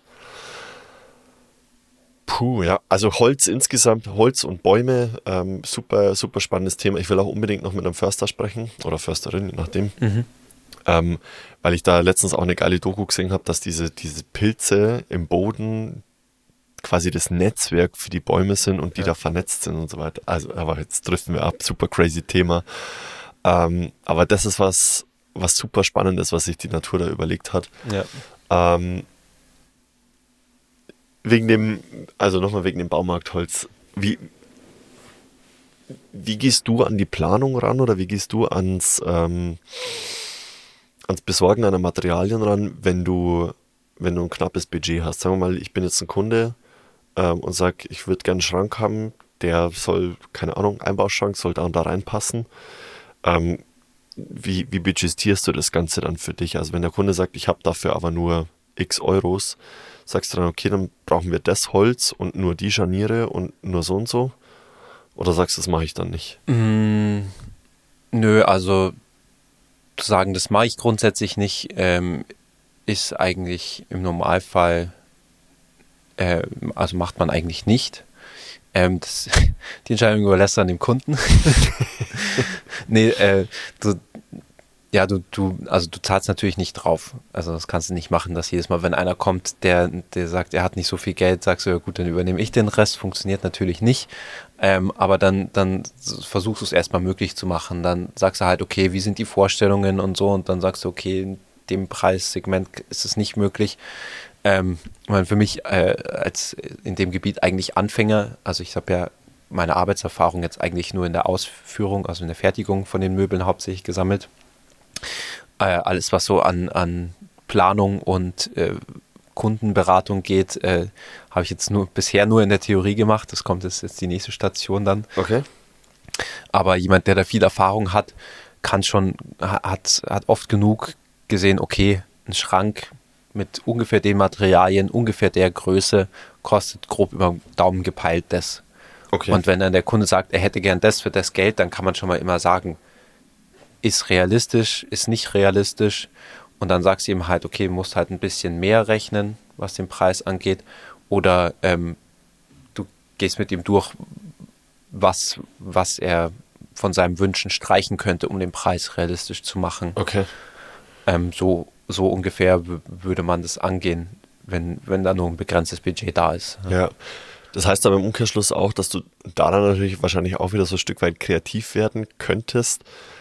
Also wenn ich jetzt von mir ausgehe, wenn ich einen Schrank zusammenbaue, dann habe ich wahrscheinlich eine bestimmte Vorstellung, wie der aussieht, entsprechend der Fähigkeiten, die ich besitze. Ja. Und wenn jetzt du aber Fähigkeiten besitzt, dass du sagst, okay, wenn wir das so und so machen, dann wird es da wieder günstiger. Und wenn wir das da und da so und so noch machen, dann wird es da wieder günstiger. Ähm, dann hast du natürlich da mehr, mehr Möglichkeiten. Gut, aber dafür mache ich es ja auch privat und habe meine persönliche Zeit Ja. investiert. Okay, gut. Ähm, Dann gab es auch schon, dass dann Leute gesagt haben, ja gut, dann muss ich halt jetzt doch zum Möbelhaus gehen oder sowas. Also manchmal, manchmal lohnt es sich auch tatsächlich gar nicht. Ja. Gell? Also weil du dann, Genau. weil das ist das, was ich vorhin eben meinte mit dem Bauhausholz. So manchmal frage ich mich echt, ob es sich lohnt, überhaupt dieses Holz noch zu kaufen, sich hinzustellen und das selber zu machen oder ein bisschen was aufzuschlagen, weil so wie du sagst, ihr kauft es im Großhandel ein, dann kommt eure Arbeitszeit noch dazu. Ähm, aber manchmal rechnet sich für mich teilweise einfach gar nicht mehr. Also für mich war jetzt interessant zum Beispiel, habe ich mit, für, für meinen Dad habe ich zum Beispiel ähm, mit dem Lasercutter habe ich äh, Holzbretter, so diese klassischen Holzbretter, die man vom Italiener kennt, mit diesem Griff unten dran. ah ja, so ein Pizzabrett. Ja. So Pizzabrett, genau zum Reinschieben, weil die jetzt einen Pizzaofen zu Hause haben im Garten, ähm, den man mit Holz befeuern kann und so weiter. Und ich finde es halt geil, wenn man so eine große Pizza hat, die dann auch auf einem großen Brett zu essen so. ja. Das war jetzt okay, weil ich die Vorlage relativ schnell gezeichnet hatte und das mit dem Lasercutter machen konnte und halt einfach das aus dem Brett rausgeschnitten habe. Aber wenn ich das mit der Hand alles noch machen hätte müssen, weißt du schon, mit der Bandsäge und dann ähm, schleifen und dann mit der Hand, ich habe dann auch noch was reingravieren lassen von dem Lasercutter, also kannst ja dann auch Bilder reingravieren lassen, Ja. nicht ganz schneiden, sondern drehst halt den, den, die Intensität von dem Laser runter, Ja. Erhöhst die Geschwindigkeit von dem Laser, mit der er sich bewegt und dann kannst du da wie so ein, wie so ein ähm, Tintenstrahldrucker, wie man es früher hatte, der geht dann mit dem Kopf hin Ja, und schön her. hin und her wackelt. Ja. Genau, der wackelt hin und her und zeichnet dann so Stück für Stück das Bild. Das ging jetzt einigermaßen, hat trotzdem ewig gedauert, weil dieses Bild ewig gedauert hat, habe ich komplett unterschätzt, habe ich pro Brett vier Bretter habe ich gemacht und für jedes Brett habe ich eine Stunde nur zum Gravieren gebraucht. ähm, aber das ging dann einigermaßen. Aber wenn ich mir vorstelle, ich, ähm, ich habe dann nebenher was anderes machen können. Wenn ich mir vorstelle, ich müsste dann da wirklich stundenlang dran stehen, lohnt sich das dann überhaupt noch oder nicht? Und da bist du wieder bei diesem Idealismus. Ähm, entweder ich mache es, weil ich da Spaß dran habe oder weil es irgendwie meditativ für mich ist. Teilweise lohnt es sich aber gar nicht, das wirklich selber Hand anzulegen. Außer Ja. ich habe da wirklich Bock drauf, dass, dass ich sage, das habe ich selbst gemacht, so weißt du, wie man. Ja. Weil ich meine, das muss ich ja auch abschätzen. Ich kann ja theoretisch quasi alles, was ich hier daheim brauche, selber bauen. Aber das ist dann halt schon, Couch hier ist vom Ikea. Ja. Weil, äh, wenn ich mir überlege, dass ich dann da eine komplette Arbeitswoche irgendwie neben der Arbeit her in, in, äh, investieren muss und dann ist das Ding noch nicht gepolstert oder ähnliches, Ja, ähm, äh, gut, dann zahle ich halt, weiß ich was, was war 700 Euro bei Ikea und habe eine Couch. Also das ist ja ist quasi das gleiche Ab Abwiegen, wie, wie viel ist mir jetzt da meine Zeit wert, wie viel Freude habe ich mit der Sache. ja, voll. Ja. Und ja, Dann lieber Longboards bauen. Dann lieber Longboards fahren, genau. Ja, es ist so, also du am Ende des Tages wiegst du ja dann das Ergebnis mit der Zeit auf, die du, die du da reinsteckst. ja, genau. Deshalb vollkommen verständlich. Ähm, was man jetzt auch immer wieder mehr hört, da weiß ich aber auch nicht, ob, ob, ob ich da bei dir an der richtigen Adresse bin oder ob das auch eher Zimmerer-Metier ist, ist ähm, Tiny Homes und so weiter, weil da wird auch ganz viel aus, aus Holz gemacht inzwischen. Äh, habt ihr da auch schon irgendwie in Tiny Homes was gemacht oder lernt ihr da was in die Richtung? Mm, Nee, nee, nicht wirklich. Also mh, tatsächlich letztes Jahr bei den, der Klasse, die über uns Abschluss gemacht hat, hat eine ein Tiny House geplant. Mhm. Ähm, mehr so aber äh, für, für Ferien auf dem Bauernhof. Ja. Ähm, aber also wir als Schreinerei haben da jetzt noch gar nichts mitgemacht. Okay. Ähm, hatten jetzt auch kein Schulprojekt. Also gibt es immer wieder mal, dass da Leute auch Projekte in die Richtung machen. Ähm, aber bei uns hat sich ist nichts rumgekommen in die Richtung. Okay. Ähm, ist aber ein interessantes Thema. Ich meine, da das ist auch so ein, so ein Thema, wo du gut kreativ werden kannst, einfach, weil du halt äh, den, den, das ist ja auch, also grundsätzlich schon genau das, was, was du als Schreiner teilweise machen musst, mit wenig Platz gut haushalten. Ne? Deshalb frage ich, ganz genau. Ja. Ähm, aber ist von der, von der konstruktiven Seite her ist trotzdem eher Zimmerermetier. Ähm, diese Außenhülle und alles, ähm, was sein könnte, ist, dass wir da mal was einrichten könnten, wenn mal jemand auf uns zukommen würde, brauchst halt den Kunden, der das haben will. Ja. Ähm, Ich denke gerade an so Schränke unter der Treppe und sowas, oder? ja, sowas. Aber ich meine, so, so Raumsparlösungen hatten wir schon, haben wir schon immer wieder gemacht. Nicht unbedingt für ein Tiny Home, aber war auch ein, eins der coolsten Möbel, glaube ich, die ich gemacht habe, war wirklich so ein Treppenschrank einfach. Äh, erstmal nur ein klassischer Schrank, wie ich ihn sonst auch gebaut habe. Ähm, mit lackierten Fronten, ähm, aber da musste ich halt oben die Oberböden verstärken und ähm, habe dann Stufen dafür gebaut, so schöne Massivholzstufen, die dann drauf kamen und dann war es halt einfach eine Treppe, wo du halt unten, wo du unten komplett voll lagern konntest. Cool. Ja. Wie viel Quadratmeter würdest du sagen, kann man, also ich gehe jetzt mal von so einer, gut, das ist wahrscheinlich schwierig zu sagen, kommt auf die Wohnung an, aber ähm, weil wir gerade auch so ein bisschen immer noch am Suchen sind, dann könnte ich mir vorstellen, was schon, wenn ich dann irgendwie fünf bis zehn Quadratmeter raushol, was extrem viel ist, aber who knows, ähm, dann könnte es sich ja vielleicht wohnen, eine kleinere Wohnung zu nehmen, aber den Investoren herzugehen und zu sagen, okay, dann hole ich mir eine clevere Lösung vom Schreiner. Wie viel Quadratmeter wird es sein, kann man da so im Schnitt rausholen? Das ist so eine Treppenlösung. Hm, schwierig zu sagen, was war das da? Das war auch nicht besonders viel, weil ähm, das waren nur, glaube ich, sechs Stufen oder so, was dieser Schrank damals ausgemacht hat. Und der Rest war dann wieder eine Stahltreppe, die von der anderen Seite runterkam. Also wenn du damit ein komplettes Stockwerk jetzt überbrücken wollen würdest, wäre schon wieder schwierig. Aber, Ja. aber der hat wahrscheinlich eine Grundfläche von drei Quadratmetern gehabt, das Ganze, und ging dann halt bis auf ungefähr Brusthöhe hoch, glaube ich, am Ende. Ja. So, das kannst du dir so ungefähr vorstellen. dann, ja, ja, also, weil das, das Zeug, das ja dann da drin steht, das steht dann schon mal nicht mehr irgendwo in einem Schrank, der mitten im Raum stehen würde. Das stimmt, Und ja. dann hast du das sozusagen wieder gewonnen. ja. Also ich sag mal, zumindest einen großen Schrank könntest du mit sowas bestimmt sparen. Kannst du das sparen. Aber interessant, sau gut. Ja gut, ich meine, sofern eine Treppe da vorhanden ist. Ja, ähm, ich meine, da, da kannst ja, es muss ja nicht nur, mu- muss ja nicht nur der Schrank unter der Treppe sein, du kannst ja richtig, also wenn es drauf anlegst, kannst du da ganz verrückt werden. Wir hatten auch mal ähm, ein Bett, das man unter die Decke ziehen konnte, ähm, wo dann unten drunter war so eine Art Chillbereich, Wohnzimmerbereich, weil das Zimmer war halt echt nicht viel größer, um so ein Doppelbett drin abzustellen und dann einmal um das Bett rumzugehen. So typisches Schlafzimmer, typisches Elternschlafzimmer, wie man es kennt. Ja. Und dann, das war, haben wir da ewig lang rum, also unser, unser Altgeselle hat da so ein Gerüst in der Werkstatt aufgebaut und dann haben wir da Seilzüge besorgt und mit Stahlseilen und Gegengewichten rumexperimentiert, weil das sollte halt ähm, ohne, äh, ohne viel Kraftanstrengung nach oben und nach unten gehen. Und dann hat's da, äh, am Ende hattest du unten drunter deinen Chillbereich mit Sofa und so weiter und ähm, einfach einen Bereich, wo du dich schön aufhalten konntest untertags und nachts hast du das Bett von oben runtergezogen und konntest dich dann da reinlegen. Hast quasi einen Raum dazu gewonnen. War jetzt nicht viel mit Stauraum in dem Fall, aber ja. Crazy. War das mit Stahlseilen? Ja. Krasses Projekt. Was, was habt ihr sonst noch so für, also was ist so die verrückteste Anfrage, die ihr bis jetzt bekommen habt? Puh, war wahrscheinlich schon dieses Bett, glaube ich, ja. Also, ich weiß, ich habe ja nicht alles mitbekommen, was jemals da drüben abging, ähm, auch im Büro, aber Hast du schon Mhm. mal versucht, äh, ein ein Holzfass zu bauen und das und dann da Bier reinzumachen? nee, ähm, Oder Wein? habe ich noch nicht probiert. Äh, Fassbinder ist ja ich, äh, ein eigener Beruf. Auch wieder was Aber- eigenes. so ich- viele Sachen mit Holz, Mann. Äh, ich weiß, weiß grundsätzlich, wüsste ich, wie es funktioniert. Ja. Aber ähm, ich glaube nicht, dass ich es hinkriegen, wenn das dicht ist.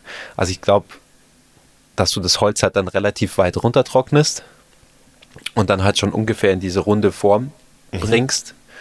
Und dann am Ende wird es wieder mit Wasser gefüllt, sobald es gebunden ist mit den Stahlringen. Das wird schon relativ streng zusammengebunden. Die Planken haben dann schon so ungefähr eine Form, dass sie sich, dass die gut aneinander passen. Der Deckel ist Und auch dann- mit einer Nut äh, eingelassen, oder? Ja, wahrscheinlich. Haben wir ja gelernt. haben, wir, gelernt. Ja. Oder einem so, Fall für Schreiner, Schreinerjargon zum, zum Um sich werfen. Nut und Pfalz. ähm, ja, und dann, also das Holz relativ weit runtergetrocknet eben beim Binden und dann wird es mit Wasser gefüllt und dadurch, dass es dann sich wieder auf, auf so eine normale Raumfeuchte ansaugt, das Holz quillt es so auf, dass es dicht ist am Ende. Ah. Ja. Also das heißt, da ist Wasser drin, da muss sofort aber auch dann der Wein rein, damit, ähm, oder das Bier rein, damit es auch weiterhin gequollen bleibt. Nee, weil Holz hat immer eine gewisse Feuchte. ähm, weil ja immer die Luft ja auch eine gewisse Feuchte hat und das Holz sich daran angleicht, anpasst. Mhm. Ähm, und wenn du es über diesen normalen Feuchtepunkt runtertrocknest, dann saugt sich danach, also dann nimmt es danach wieder Wasser auf und quillt auf und behält es dann aber auch diesen Zustand. Ah, okay. Ja, weil du, weil du quasi vorher unter dem Normalpunkt warst. Das ist einfach so. Okay, das, ist einfach eine das Eigenschaft. Ist einfach so, genau. Also das Holz wird immer wieder sich die Feuchtigkeit holen, bis es dies aus der Luft kriegen kann. Hängt dann halt natürlich von der, von der bisschen von der Temperatur und der Luftfeuchtigkeit ab, die du hast. Ja. Aber ein Holz ist nie bei 0% Feuchte. Also so normal sind 9% sowas um den ganz grob um den Dreh rum. Im Badezimmer ein bisschen mehr, in einem anderen Raum ein bisschen Klar. weniger. So, ja. Ja.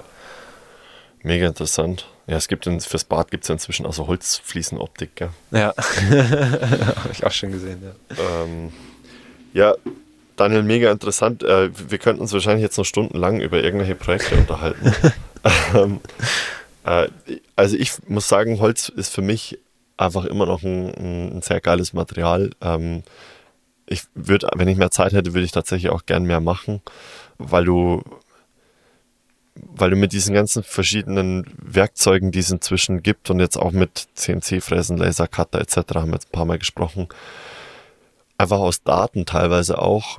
An, du hockst an deinem PC im Wohnzimmer, denkst dir irgendwas aus und dann nimmst du diese Daten, speist sie irgendwo ein und am Ende des Tages hast du wirklich ein physisches Objekt und das ist das, was mich so fasziniert irgendwie.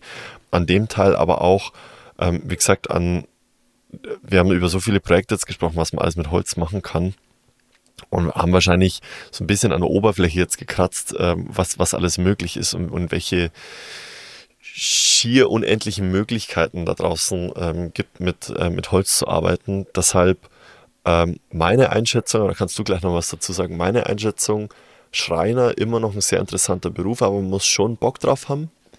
Ähm, und es ist vor allem wichtig, am Ball zu bleiben, was so Neues rauskommt, sonst verlierst nämlich erstens deine Kundschaft und damit ähm, dein, dein Geschäftsmodell auch irgendwo, damit du dich davon auch wirklich ernähren kannst.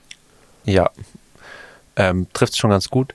Ich meine, das mit dem am Ball bleiben ist ja, kommt auch drauf, immer drauf an, wo du, wo du hin willst. Wenn du, wenn du glücklich damit bist, ähm, Schreiner Geselle zu sein und ähm, halt äh, für, für jemanden zu arbeiten als Angestellter, dann muss sich halt dein Chef drum kümmern, am Ball zu bleiben.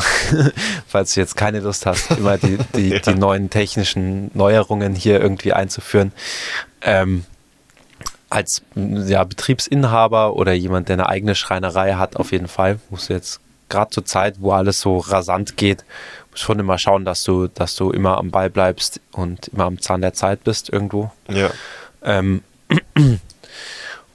grundsätzlich, ja, würde ich sagen, ähm, Schreiner, wenn man, wenn jemand Bock hat, Schreiner zu sein, ist ein echt ein wunderschöner Beruf. Ähm, man darf nur nicht mit einer zu verklärten Ansicht da reingehen, weil du, du kannst dich im Alltag einfach leider nicht die ganze Zeit kreativ ausleben, weil es wie in jedem anderen Beruf, ähm, es kommen Leute zu dir, die wollen was von dir und dann machst du das, was die Leute wollen und nicht, worauf du Bock hast. Ähm, und dann muss man sich halt durch zehn weiße Spanplattenschränke beißen, aber dann kommt irgendwann wieder irgendein geiles Projekt, auf das man richtig Bock hat. Ich habe einen Haufen toll. Ich durfte mal eine, eine Eckbank für einen überdachten Wintergartenbereich außen bauen. Ich durfte eine sechseckige Vitrine bauen und sowas kommt immer wieder mal daher und das macht dann richtig Bock. Das hat dann, dann Anspruch. Da musst du, musst dich ein bisschen reinfuchsen, da musst du viel überlegen. Ähm, und ähm, dann, dann wird es zwischendurch mal wieder ein bisschen langweilig, aber es kommt früher, später kommt immer ein schönes Projekt. Tut dir das eigentlich weh, wenn du solche Projekte dann wirklich abgeben musst irgendwann? Ähm, nee, das tatsächlich eigentlich nicht. Da, da freue ich mich gerade bei dieser Vi- Vitrine durfte ich, durfte ich da mitfahren und die Leute fanden es super und haben sich gefreut, dass es dann eher so, ich meine, das ist natürlich die, die Traumvorstellung für ich, ich persönlich bin jetzt nicht der große Monteur, also Montage ist nicht ganz meins, dafür Ja. arbeite ich zu langsam einfach. und der Montage ist immer ein bisschen mehr Zug. Ja. Ähm, aber ich meine, in so, so ganz traditionell früher hat der Schreiner, ist der Schreiner zum Kunden gefahren, hat da aufgemessen, was, was, was vor Ort die Gegebenheiten sind, kam zurück, hat sich in die Werkstatt gestellt, das Ding gebaut und dann hat er es eingepackt und hingefahren wieder, als es fertig war. Ja. Und manchmal, also gerade wenn es jetzt keine, keine wochenlange Fenstermontage ist, macht schon Spaß, das Teil, das du gerade gebaut hast, auf das du auch stolz bist, weil es was Anspruchsvolles war und du stolz auf das Ergebnis bist, dahin fährst und die Leute sich sagen, geil, toll, freut mich super, dass es jetzt da ist. Und Nice. dann, dann tut es eigentlich nicht weh, das abzugeben. Ähm, Sondern hast eher einen positiven Abschluss. habe ich eher einen positiven Abschluss, ja. Cool. Ähm, weil für die Sachen, die ich behalten will, habe ich ja immer noch meine eigenen Projekte. Ja, das stimmt allerdings. Hast du, könntest du eigentlich mit, dem, ähm, mit, der, mit der Schreinerausbildung und den Fähigkeiten, die du jetzt hast, auch ganz gut ins Ausland gehen? Ähm, tatsächlich ja. Äh, Problem, also ich sag mal, Deutschland ist so ziemlich weit oben, was es Schreiner angeht. Österreich und Schweiz sind, glaube ich, noch ein bisschen, bisschen besser, so im, im Schnitt. Die, die haben es richtig drauf. Ähm, Skandinavien wahrscheinlich auch, oder? Skandinavien kann ich mir auch gut vorstellen. Hauptproblem ist, glaube ich, erstmal immer ein bisschen, dass du ähm, woanders so ein bisschen andere Arbeitsweisen hast. Da musste ich so ein bisschen reinfinden. Aber ich meine, das ist hier das Gleiche. Wenn du in einen anderen Betrieb gehst, dann arbeiten die da ganz anders. Du hast da immer eine gewisse Eingewöhnungsphase und jeder, jeder Chef, der ein bisschen Ahnung hat, weiß es auch, dass du da, da hinkommst und nicht sofort auf 100 Prozent arbeiten kannst. Klar. Weil, weil du erstmal dich an die Maschinen gewöhnen musst, an die Abläufe gewöhnen musst und so. Und grundsätzlich mit dem, was du hier in der Schreinerausbildung lernst, bist du an den meisten Orten auf der Welt ziemlich gut gesettelt. Ähm, Gibt es da Also- vielleicht andere Normen oder sowas? Oder haben wir überhaupt Normen? ja, ja, also kein Deutschland ohne Normen, du. Dumme Frage, ja. ähm, nee, es ist äh, mh, grundsätzlich schon mal äh, ähm, werkzeugmäßig gibt es natürlich eine Norm. Also Ah, wir ja, haben ja klar. hier das metrische System und ähm, woanders England oder so bist du dann schon wieder bei Inch und so. Das das könnte vielleicht ein bisschen tricky werden tatsächlich, wenn du dann plötzlich nicht mehr, nicht mehr deinen Millimeter messen kannst. Ja. Aber geht auch. Also ich habe auch einen Kumpel von der Schule, der, der hat ein paar Jahre lang in, in England gearbeitet und gewöhnst dich, du gewöhnst dich an alles. Klar. Wie gesagt, du hast halt dann man- manchmal vielleicht eine längere Eingewöhnungsphase, aber, aber ja, du hast, du kriegst den, also wenn du hier deine Ausbildung machst, hast du in den allermeisten Fällen eine sehr solide Basis für jeden Ort der Welt. Cool. Ja, mega gut. Also ich weiß nur von einem, von einem Kumpel, der hat in Australien mal zeitlang gearbeitet, ähm, auch als Schreiner. Und der hat sich damit recht gut über Wasser gehalten. Aber gut, das ist jetzt Australien, weil Australien lebt irgendwie gefühlt so vom Work and Travel. Ähm, aber interessant, dass es so insgesamt, dass wir insgesamt global gesehen auch ähm, sehr weit oben sind, was die, was die Schreinerausbildung angeht. Ja, ich glaube tatsächlich sogar grundsätzlich, was so ähm, handwerkliche oder Berufsausbildung angeht, durch dieses ähm, duale System hier mit der Schule.